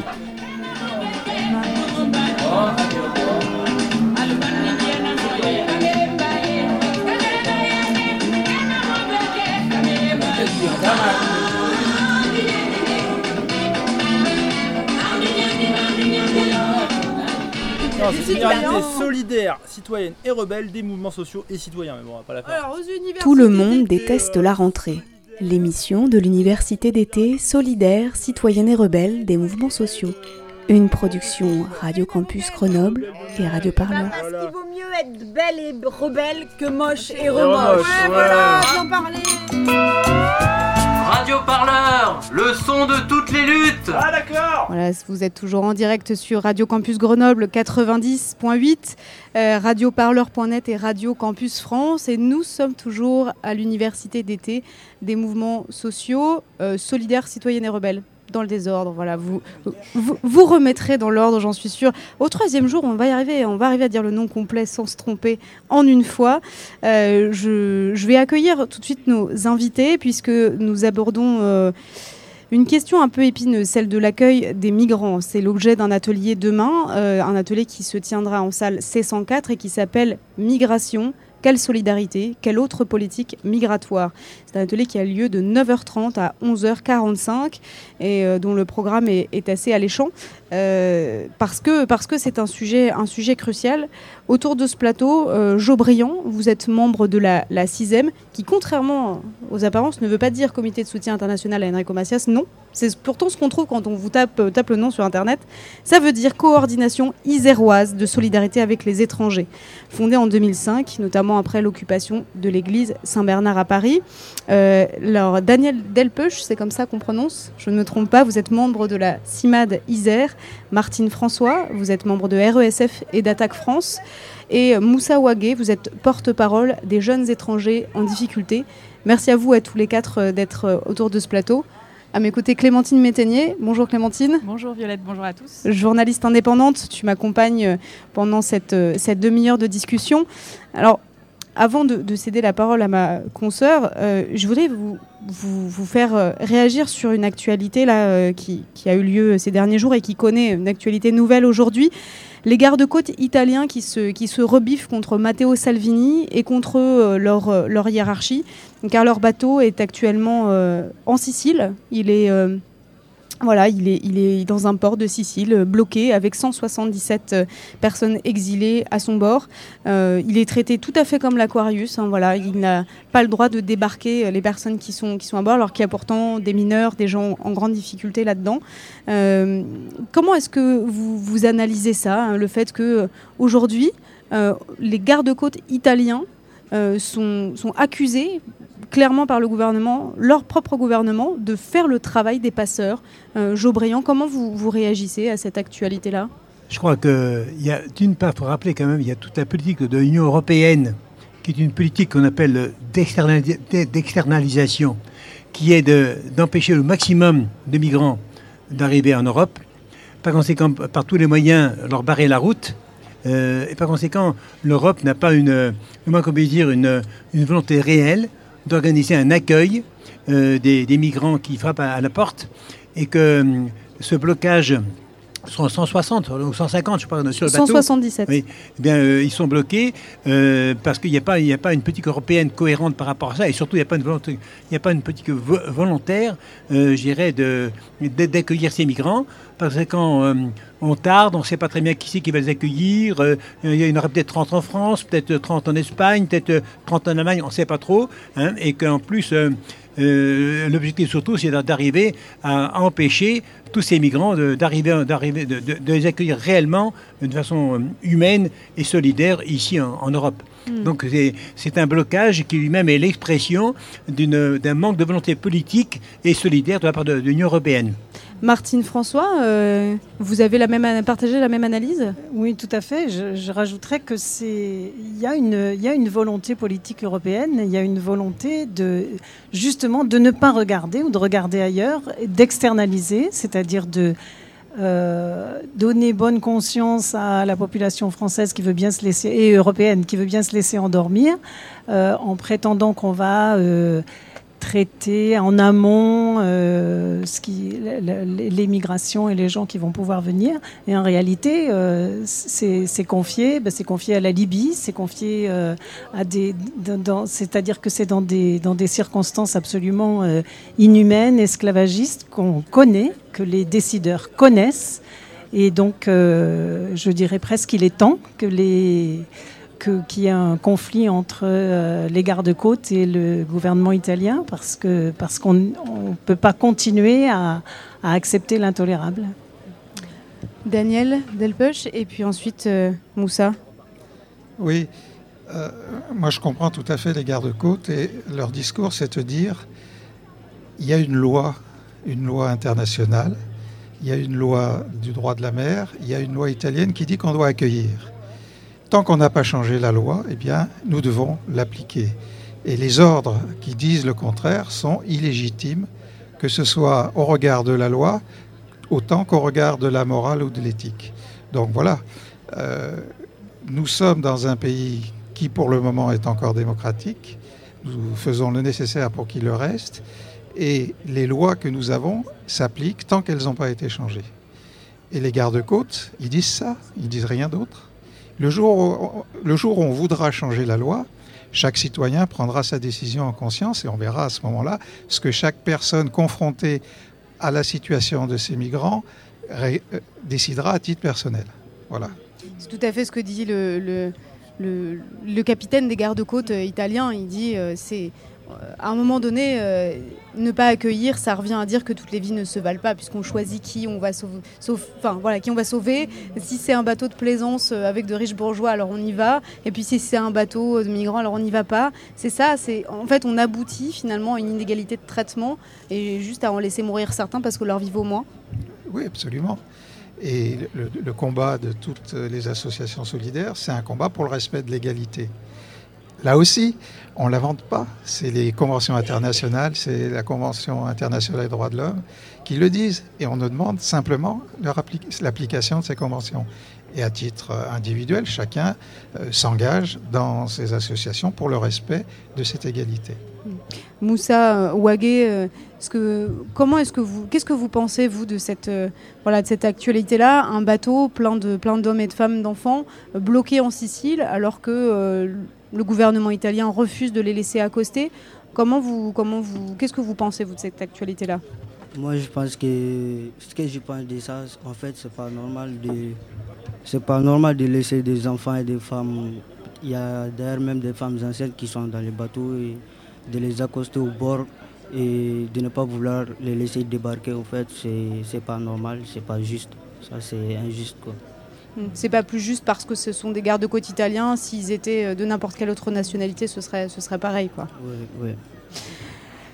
Et justement, on parlait de l'Aquarius, hein, Violette il faisait référence, c'était à peine il y, a, il y a trois semaines, où effectivement on en a beaucoup parlé, et Sophie Beau, la, la directrice hein, de l'ONG euh, SOS Méditerranée, donc qui, euh, qui s'occupe, en fait, qui affrète le bateau humanitaire, a parlé, elle, d'une impasse inadmissible concernant la politique migratoire européenne. Est-ce que vraiment, là, on peut parler d'une impasse, et est-ce qu'il euh, il, faut être très pessimiste, ou il y a quand même euh, une possibilité de, de trouver des solutions? Peut-être Jo sur cette question.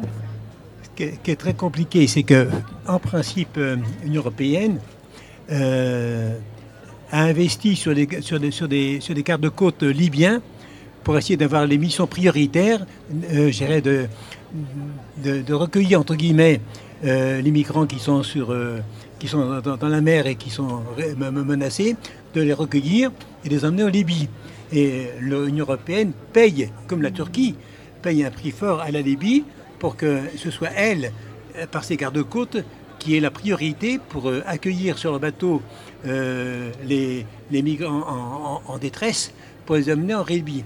Tant qu'on ne changera pas cela, tant, qu tant que l'Union européenne aura une priorité financière, on peut dire, de financer euh, un pays comme la Libye, pour avoir comme priorité euh, dans l'accueil et dans le, recueil des, migrants en détresse, euh, rien ne changera. Je crois que à la fois Daniel, il a, a, a raison de rappeler qu'il y a quand même une loi en principe, y a quand même, je dirais, une loi d'accueil et, et, et, de recueil et de solidarité par rapport aux gens qui sont en détresse, hein, le, droit de la mer, le droit, le droit, le droit de solidarité dans, à la mer, mais en même temps, euh, l'Union européenne a, donné comme priorité de financer les pays comme la Turquie ou comme, euh, comme la Libye, euh, je dirais d'être les, premiers à accueillir euh, les migrants qui sont un peu en perdition dans la mer pour gérer, les financer dans des centres de rétention, en fait. Hein, des prisons, hein, surtout en, Libye, où ils sont, comme, comme a dit Martine, esclavagisés, exploités, surexploités. Et tant qu'on ne changera pas ça, euh, ce sera très difficile, c'est vrai. Hein. Martine, sur cette question, il n'y a pas grand-chose à rajouter à ce qu'a à ce qu'a dit Jo, si ce n'est que peut-être, euh, effectivement, il va falloir un, sursaut citoyen, je pense, quand même, au niveau, euh, au niveau européen. Euh, pour euh, montrer notre attachement aux, lois telles qu'elles existent et à la solidarité, mm. voilà, aux droits élémentaires, aux droits de l'homme élémentaires. et puis, ben voilà, je crois qu'il y a à la fois une information, à, une parole d'information à rétablir, parce qu'on entend quand même euh, euh, les, douze sirènes de on ne peut pas accueillir la, misère du monde, etc. Je relisais ce matin le, texte d'Achille Bempe et c'est vrai que voilà, on connaît toutes les, toutes les litanies qui, qui font que finalement l'opinion publique reste euh, ferme un peu les oreilles. Donc je pense qu'à la fois il y a un gros, y a un travail de il y a un réveil euh, à avoir au niveau, de, au niveau de, la compréhension de ces choses-là. Il y a une, euh, conscience européenne. Euh, bon, on a bientôt une échéance électorale en Europe. Il serait, je crois qu'il va être très important qu'on, qu'on, se fédère sur ces, sur ces problèmes-là. voilà, tout est imbriqué, je pense. Oui, je crois qu'on ne peut plus agir de la même manière que, je fais une, un détour, que les individus sont impuissants tant qu'il reste des individus pour changer les choses, les associations sont aujourd'hui dans la même, dans la même situation. L'Aquarius tout seul, eh bien, il reste à, à 100 km euh, de la Sicile et il attend. Ce n'est que quand les associations se fédèrent entre elles que les choses peuvent commencer à bouger parce que c'est à partir du moment où le bruit médiatique est suffisant que les gens entendent. Qu'on arrive à dépasser le brouillard du mainstream, euh, de, ce, euh, discours euh, lénifiant qui nous fait penser à autre chose qu'au vrai problème, pour se dire que est-ce qu'il est normal que depuis les années 2000, 30 à 40 000 personnes se soient noyées en Méditerranée? Est-ce qu'il est normal de laisser, euh, c'est pas à quai, mais c'est à l'encre, 600 euh, personnes, euh, parce que pendant des années, on a laissé l'Italie se débrouiller tout seul, en se gardant bien de lui donner le moindre soutien dans, la, dans la prise en charge des gens qui arrivaient.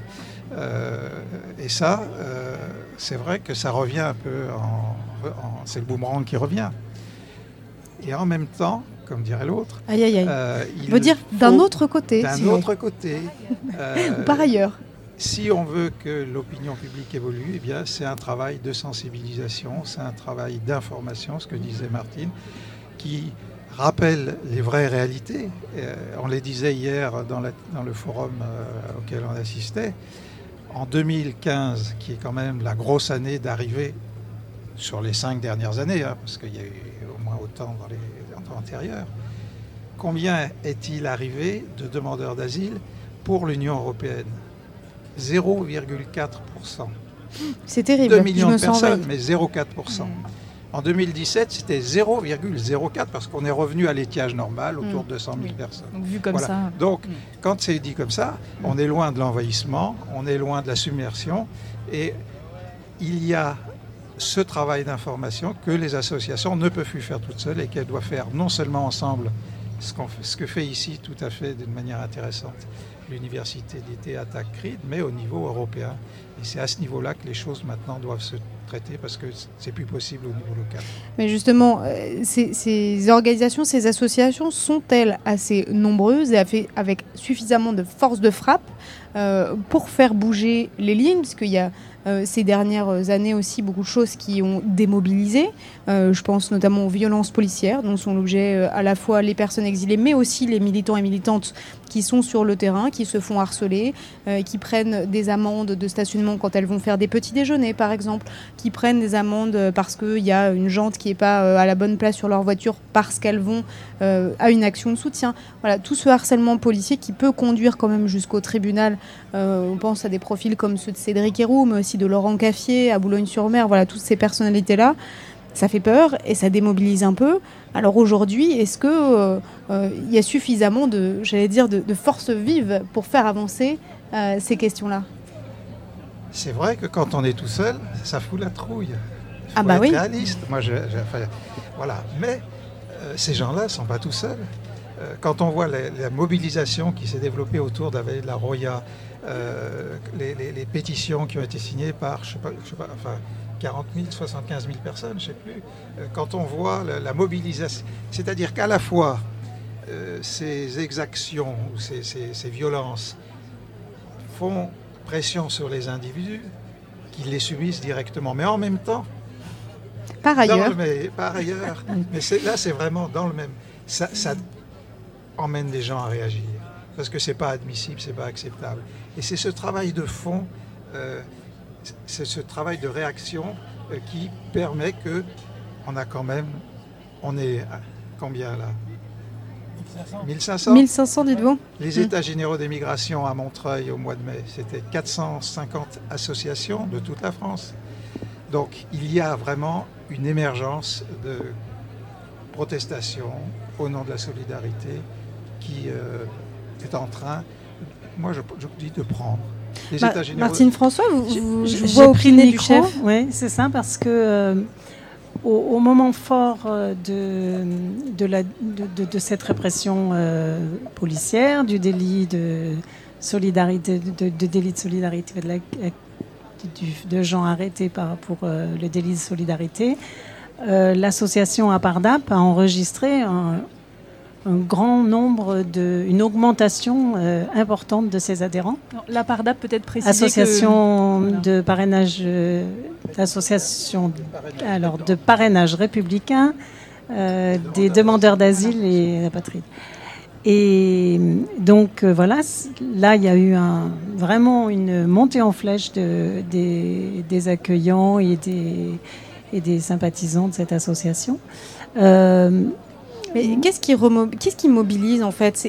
Quels sont les, voilà, les, mots d'ordre, je... dirais, qui permettent de mobiliser? Je pense que, alors là, pour le coup, c'est vraiment l'indignation parce que on, a encore un pouvoir d'indignation qui, qui, semble important, je pense, dans la société. Euh, alors ça, c'est l'indignation. Maintenant, moi, j'ai envie de passer très très vite à, à autre chose. C'est-à-dire que là, oui, même s'il y a encore un pouvoir d'indignation, il va falloir l'augmenter. Et il va falloir euh, fédérer, il va falloir aller plus loin et aller plus fort ensemble. Et au niveau politique et pas seulement associatif. Et sur quel thème par exemple, je, pense par exemple à l'enfermement des mineurs en centre de rétention, qui est euh, une actualité aujourd'hui, alors que sous François Hollande, l'assignation à résidence des personnes migrantes avait été actée justement pour éviter ça, alors qu'aujourd'hui les centres de rétention sont pleins de mineurs. Est-ce que ça, par exemple, c'est un thème qui peut mobiliser, euh, soulever les foules et amener des gens en manifestation pour lutter contre ça? Ouais, je, vais juste parce que je pense que je termine juste là. Enfin, je termine, je termine pas là-dessus parce que c'est c'est une introduction. Euh, je pense que j'espère qu'on va travailler là-dessus justement à l'atelier d'ailleurs de demain matin. Mais euh, c'est en plus, voilà, il y, y, a ça, il y a ce problème, il y a, y a ces, tous ces problèmes-là qui effectivement font réagir selon le point où on est. C'est-à-dire que je pense que la connaissance individuelle qu'on a ici d'un mineur isolé qu'on va trouver à la rue, euh, ici d'un enfant dans la classe de, de, ses, enfants, euh, ici d'une famille euh, entière à la rue, etc., va, faire quand même se mobiliser les gens. Mais ce qu'il ne faut pas en plus qu'on fasse oublier, c'est qu'on a des gens qui sont en France depuis dix ans sans papier, depuis dix ans avec une autre violence institutionnelle qui, est celle de la non-reconnaissance, de la de, la réduction à, à n'être personne. Et donc c'est absolument énorme. Jo Brillant, alors que- quels sont les thèmes qui pour vous mobilisent ou vont mobiliser euh, pour amener euh, des, des foules à se lever en masse pour défendre l'accueil des migrants en France? Ce qui est très difficile, c'est que, à la fois, je crois qu'il y a un nombre très important de citoyens et citoyennes de France qui se mobilisent dans des organisations euh, de défense des droits des migrants et qui, mais, euh, qui travaillent au quotidien pour arracher un papier à quelqu'un, pour empêcher quelqu'un d'aller en centre de rétention, pour essayer, euh, je dirais, de, de tenir une extension du droit d'asile, pour s'opposer à, des expulsions. Il y, a- à la fois une prise de conscience pour parrainer quelqu'un, même pour héberger quelqu'un. Bon, bref, il y a, y a vraiment une prise de conscience, une mobilisation importante. Le problème, c'est comment arriver à transformer cette euh, mobilisation, je dirais, un peu, je dirais, de, personnes qui se mobilisent pour un cas, pour une situation, etc., euh, pour émettre des propositions plus offensives et plus, je dirais, qui dépassent uniquement la défense d'une personne. Et je crois que euh, il faut absolument, euh, que les, associations qui se mobilisent par rapport aux migrants ne se contentent pas de défendre du cas par cas, on peut dire personne par personne. C'est bien, c'est très important, euh, mais euh, arriver aussi à une, proposition plus globale, plus offensive, plus politique, si on peut dire, par rapport à toute une, c'est toute une politique qu'il faut mettre en question. C'est pas uniquement quand on pense qu'actuellement en France, on estime qu'il y a environ le chiffre, on peut discuter infini, mais il y a des centaines de milliers maintenant de personnes qui sont déboutées de tout.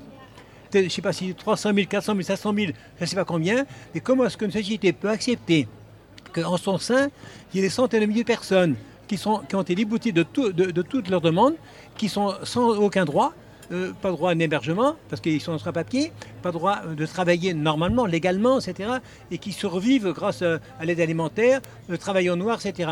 Comment est-ce qu'on peut accepter ça? C'est inacceptable. Par conséquent, comment arriver à transformer l'indignation que chacun ressent par rapport à un cas qu'il défend à une, analyse plus globale et à une, plus offensive qui remette en question tout le système, je dirais, d'exclusion et, d'inégalité et d'injustice. C'est ça le problème. Daniel Delpeuch, euh, vous savez peut-être, vous, euh, combien il y a à la CIMA, parce que vous tenez des, comptes euh, et vous avez des chiffres assez précis sur pas mal de choses. Je vous prends un peu en traître, là, je le sais bien.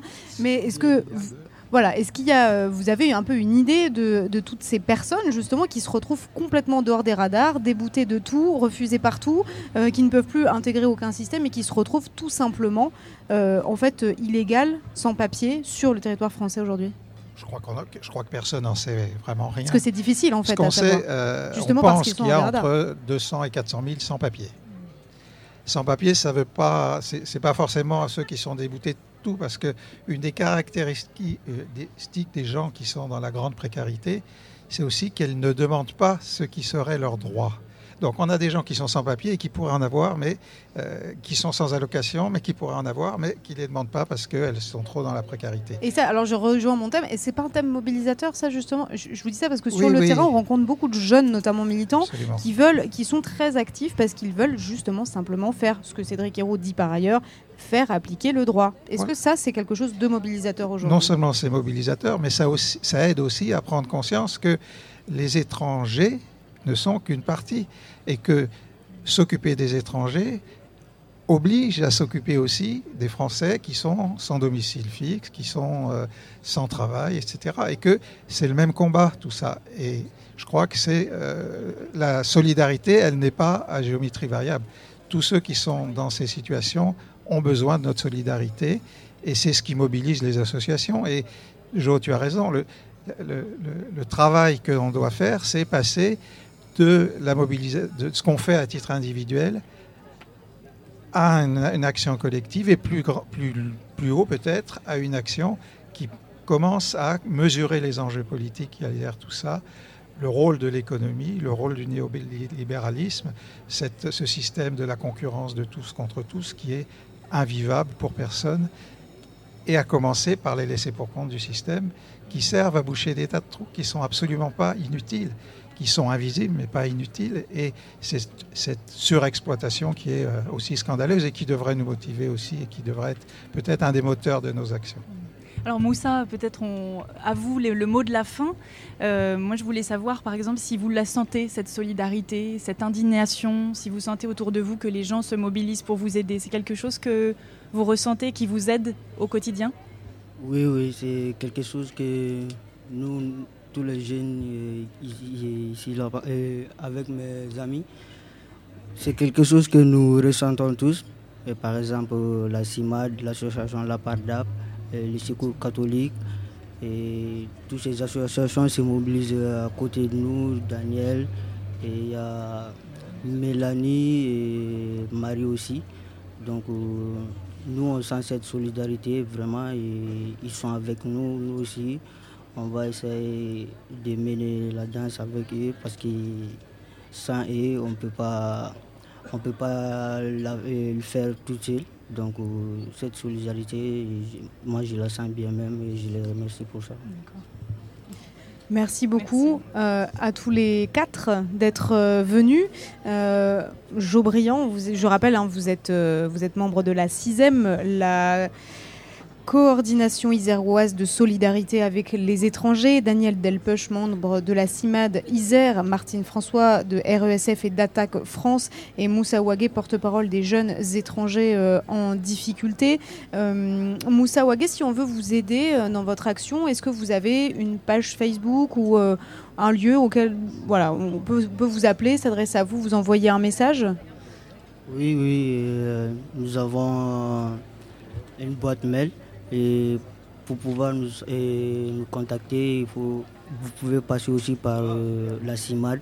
D'accord. Euh, la CIMAD de Grenoble et il y a l'association Sismala aussi. On vous mettra toutes ces références-là sur le site de Radio Parleur pour qu'on puisse, euh, pour que ceux- celles et ceux qui le veulent puissent euh, vous retrouver et, euh, et voilà soutenir, euh, soutenir votre action au sein des jeunes étrangers en difficulté. Merci beaucoup à tous les quatre. Euh, on va faire une, une toute petite pause avant de terminer cette émission. Malheureusement, je sais que tout le monde en est affligé, mais c'est ainsi. Le temps passe. On fait une petite pause musicale avec à Felicidad. De là, alors, on va voir si je prononce correctement. La baronessa. C'est ça? C'est parti.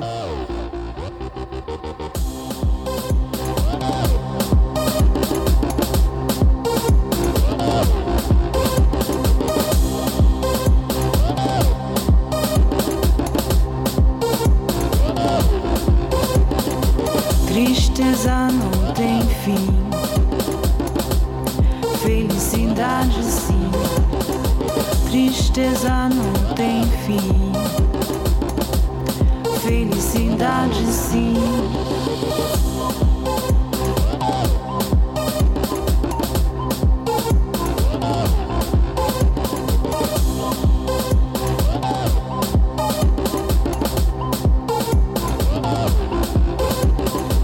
Tristeza não tem fim,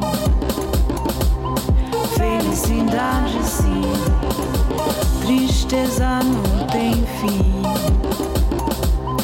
felicidade sim. A felicidade é como a pluma que o vento vai levando pelo ar. Voa tão leve, mas tem a vida breve. Precisa que haja vento sem parar. A felicidade é como a gota de orvalho numa pétala de flor. Brilha tranquila, depois do leve oscila e cai como uma lágrima de amor.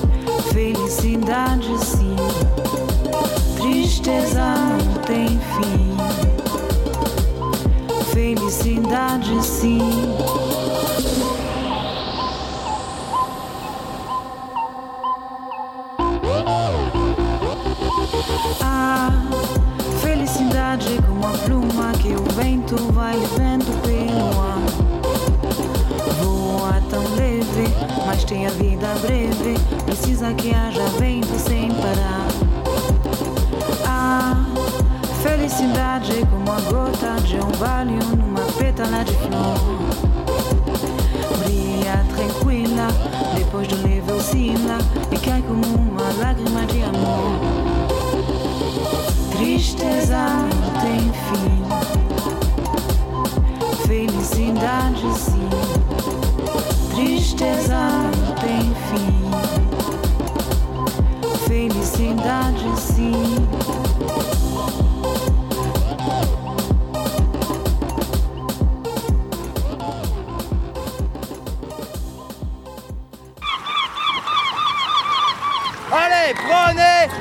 programme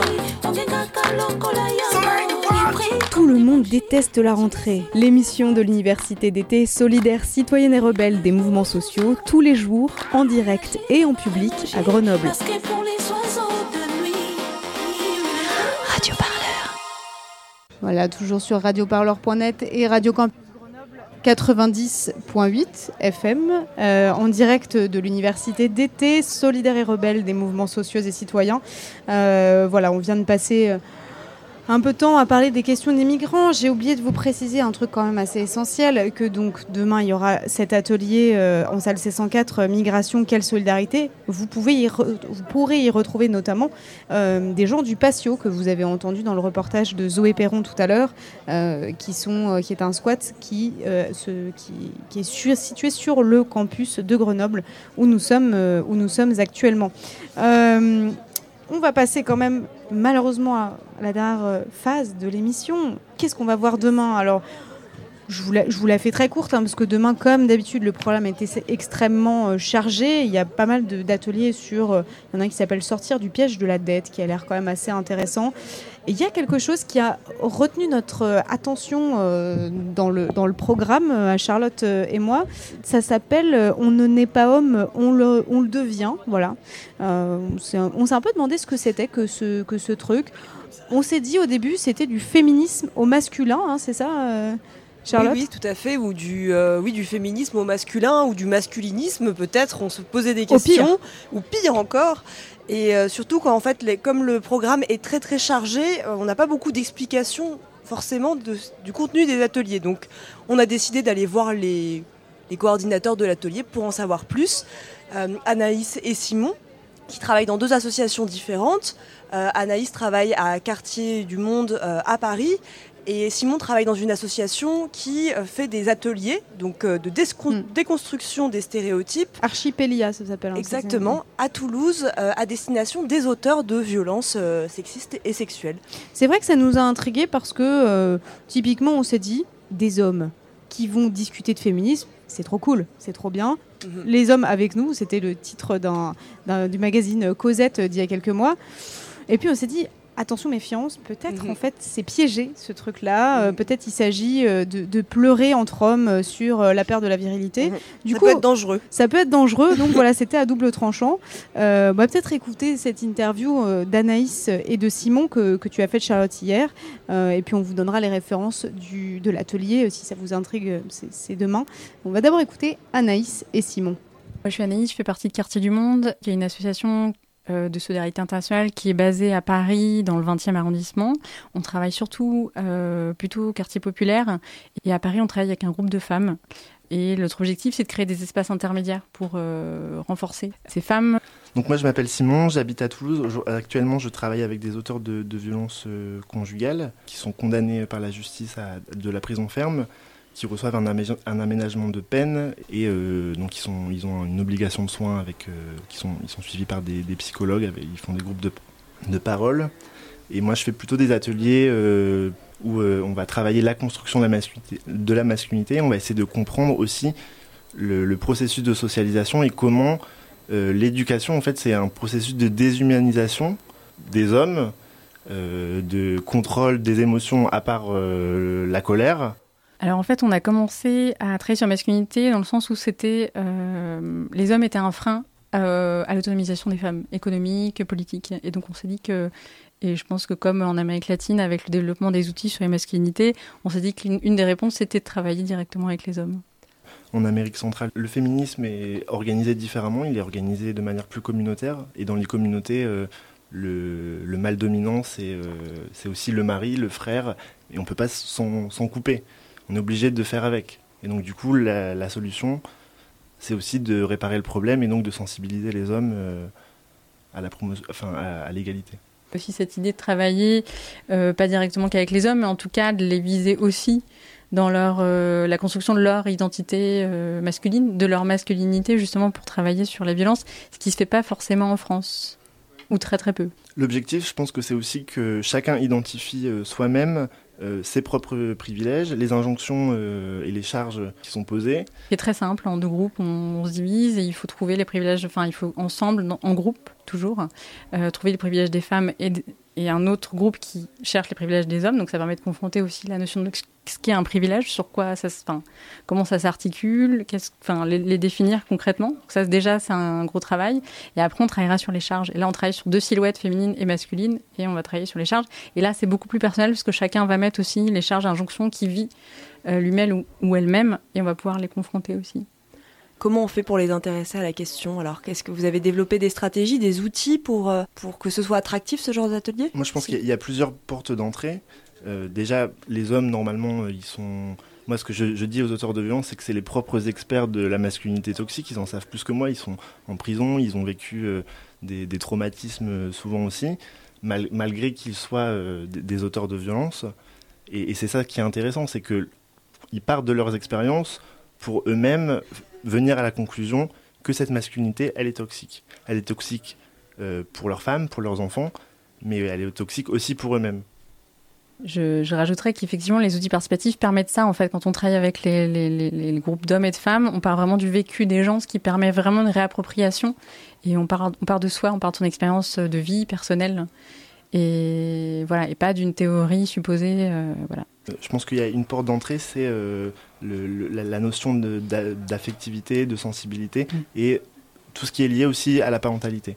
Parce que les hommes maintenant demandent, ils ont besoin, ils veulent, ils ne veulent plus recommencer euh, d'être le même père que eux ont, ont eu. Ils ont d'autres attentes, et, et ça, ça, ça- ça permet vraiment de débloquer souvent la, la discussion. euh. J'espère qu'il y aura beaucoup d'hommes qui vont participer. On espère que les hommes seront là parce que ça va vraiment être bien. Voilà. Et, puis, et puis aussi parce que les hommes, on est le problème, donc euh, il faut aussi qu'on réfléchisse à Totalement. comment, euh, f- Mm. comment, comment être aussi la solution, euh, en tout cas l'une des solutions. Questionner sa masculinité, ce sera demain matin de 9h30 à 11h45 en salle C103 pour les curieuses et les curieux qui veulent en savoir plus sur, euh, sur ce, sur ce thème-là. Euh, je ne peux pas vous dire ce qu'il y aura dans le programme. Il y a tellement de choses que c'est absolument... euh, ça, ça dépasse mes compétences. Ce que je peux vous dire en revanche, c'est ce qu'il y aura dans l'émission de demain. Ça, je peux. Demain, de quoi parle-t-on Euh, Dans Tout le monde déteste la rentrée, l'émission de l'université d'été solidaire, citoyenne et rebelle des mouvements sociaux et citoyens. On parle des communs. Merci beaucoup, applaudissez-moi, je vous remercie. Les communs et les coopératives avec euh, Copawatt, Copanam et d'autres acteurs de l'ESS, euh, économie sociale et solidaire pour les nuls. On parle aussi financiarisation du logement, un gros enjeu aujourd'hui, alors que euh, le privé allait dans longue lorgne sur le logement, notamment le logement social. On parlera tout ça demain avec un certain nombre d'invités, notamment Jean-Baptiste Hérault du DAL, dit Babar pour les intimes, et les autres d'ailleurs. Et le thème majeur qui peut paraître rébarbatif, mais qui va être passionnant, que faire de l'Europe? C'est également le thème d'un forum demain à l'université d'été l'université d'été. Voilà. Euh, merci à toute l'équipe pour euh, avoir euh, préparé, coordonné, animé, co-animé, fait des reportages dans cette émission. Alors je les cite dans le désordre Romane, Charlotte, Tristan, Zoé, Martin, Antoine et qui est-ce que j'oublie? Émilie? J'oublie forcément Émilie. Et Vincent, dont c'est le dernier jour à la technique. Je pense qu'on peut l'applaudir un petit peu quand même. Amuse-toi bien, Vincent. J'espère que tu n'oublieras jamais la radio. Non. Ne mets plus jamais R dans aucune émission, s'il te plaît. C'est la dernière fois. Tu, voilà, je, te le dis, ça va pas être possible. Merci beaucoup. On se retrouve demain. Rendez-vous midi derrière la buvette. Et en attendant, bon après-midi et à demain. On ne peut pas accueillir tout le monde parce qu'autrement, euh, c'est des villes Ça, comme Lyon qu'il faudrait Ouais. construire. Donc c'est tout simplement la raison euh, qui nous guide. Non, moi je crois qu'il faut que vous arrêtiez d'essayer de dire des trucs. Ça vous fatigue déjà, puis pour les autres, vous vous rendez pas compte de ce que c'est. Moi, quand vous faites ça, ça me fout une angoisse. Je Je pourrais vous tuer, je crois. De chagrin. hein. Je vous jure, c'est pas bien. Il faut plus que vous parliez avec des gens. Radio Parleur, le son de toutes les luttes. Ah d'accord Une émission produite par Radio Parleur et Radio Campus Grenoble, diffusée sur les radios campus de France. Avec les médias partenaires Politis, Reporter, Bastamag, le magazine Sans Transition, Alternative économique, Mediapart, Le Postillon, Place Grenette, Le Ravi, TV Bruit, Le Média et la revue Silence.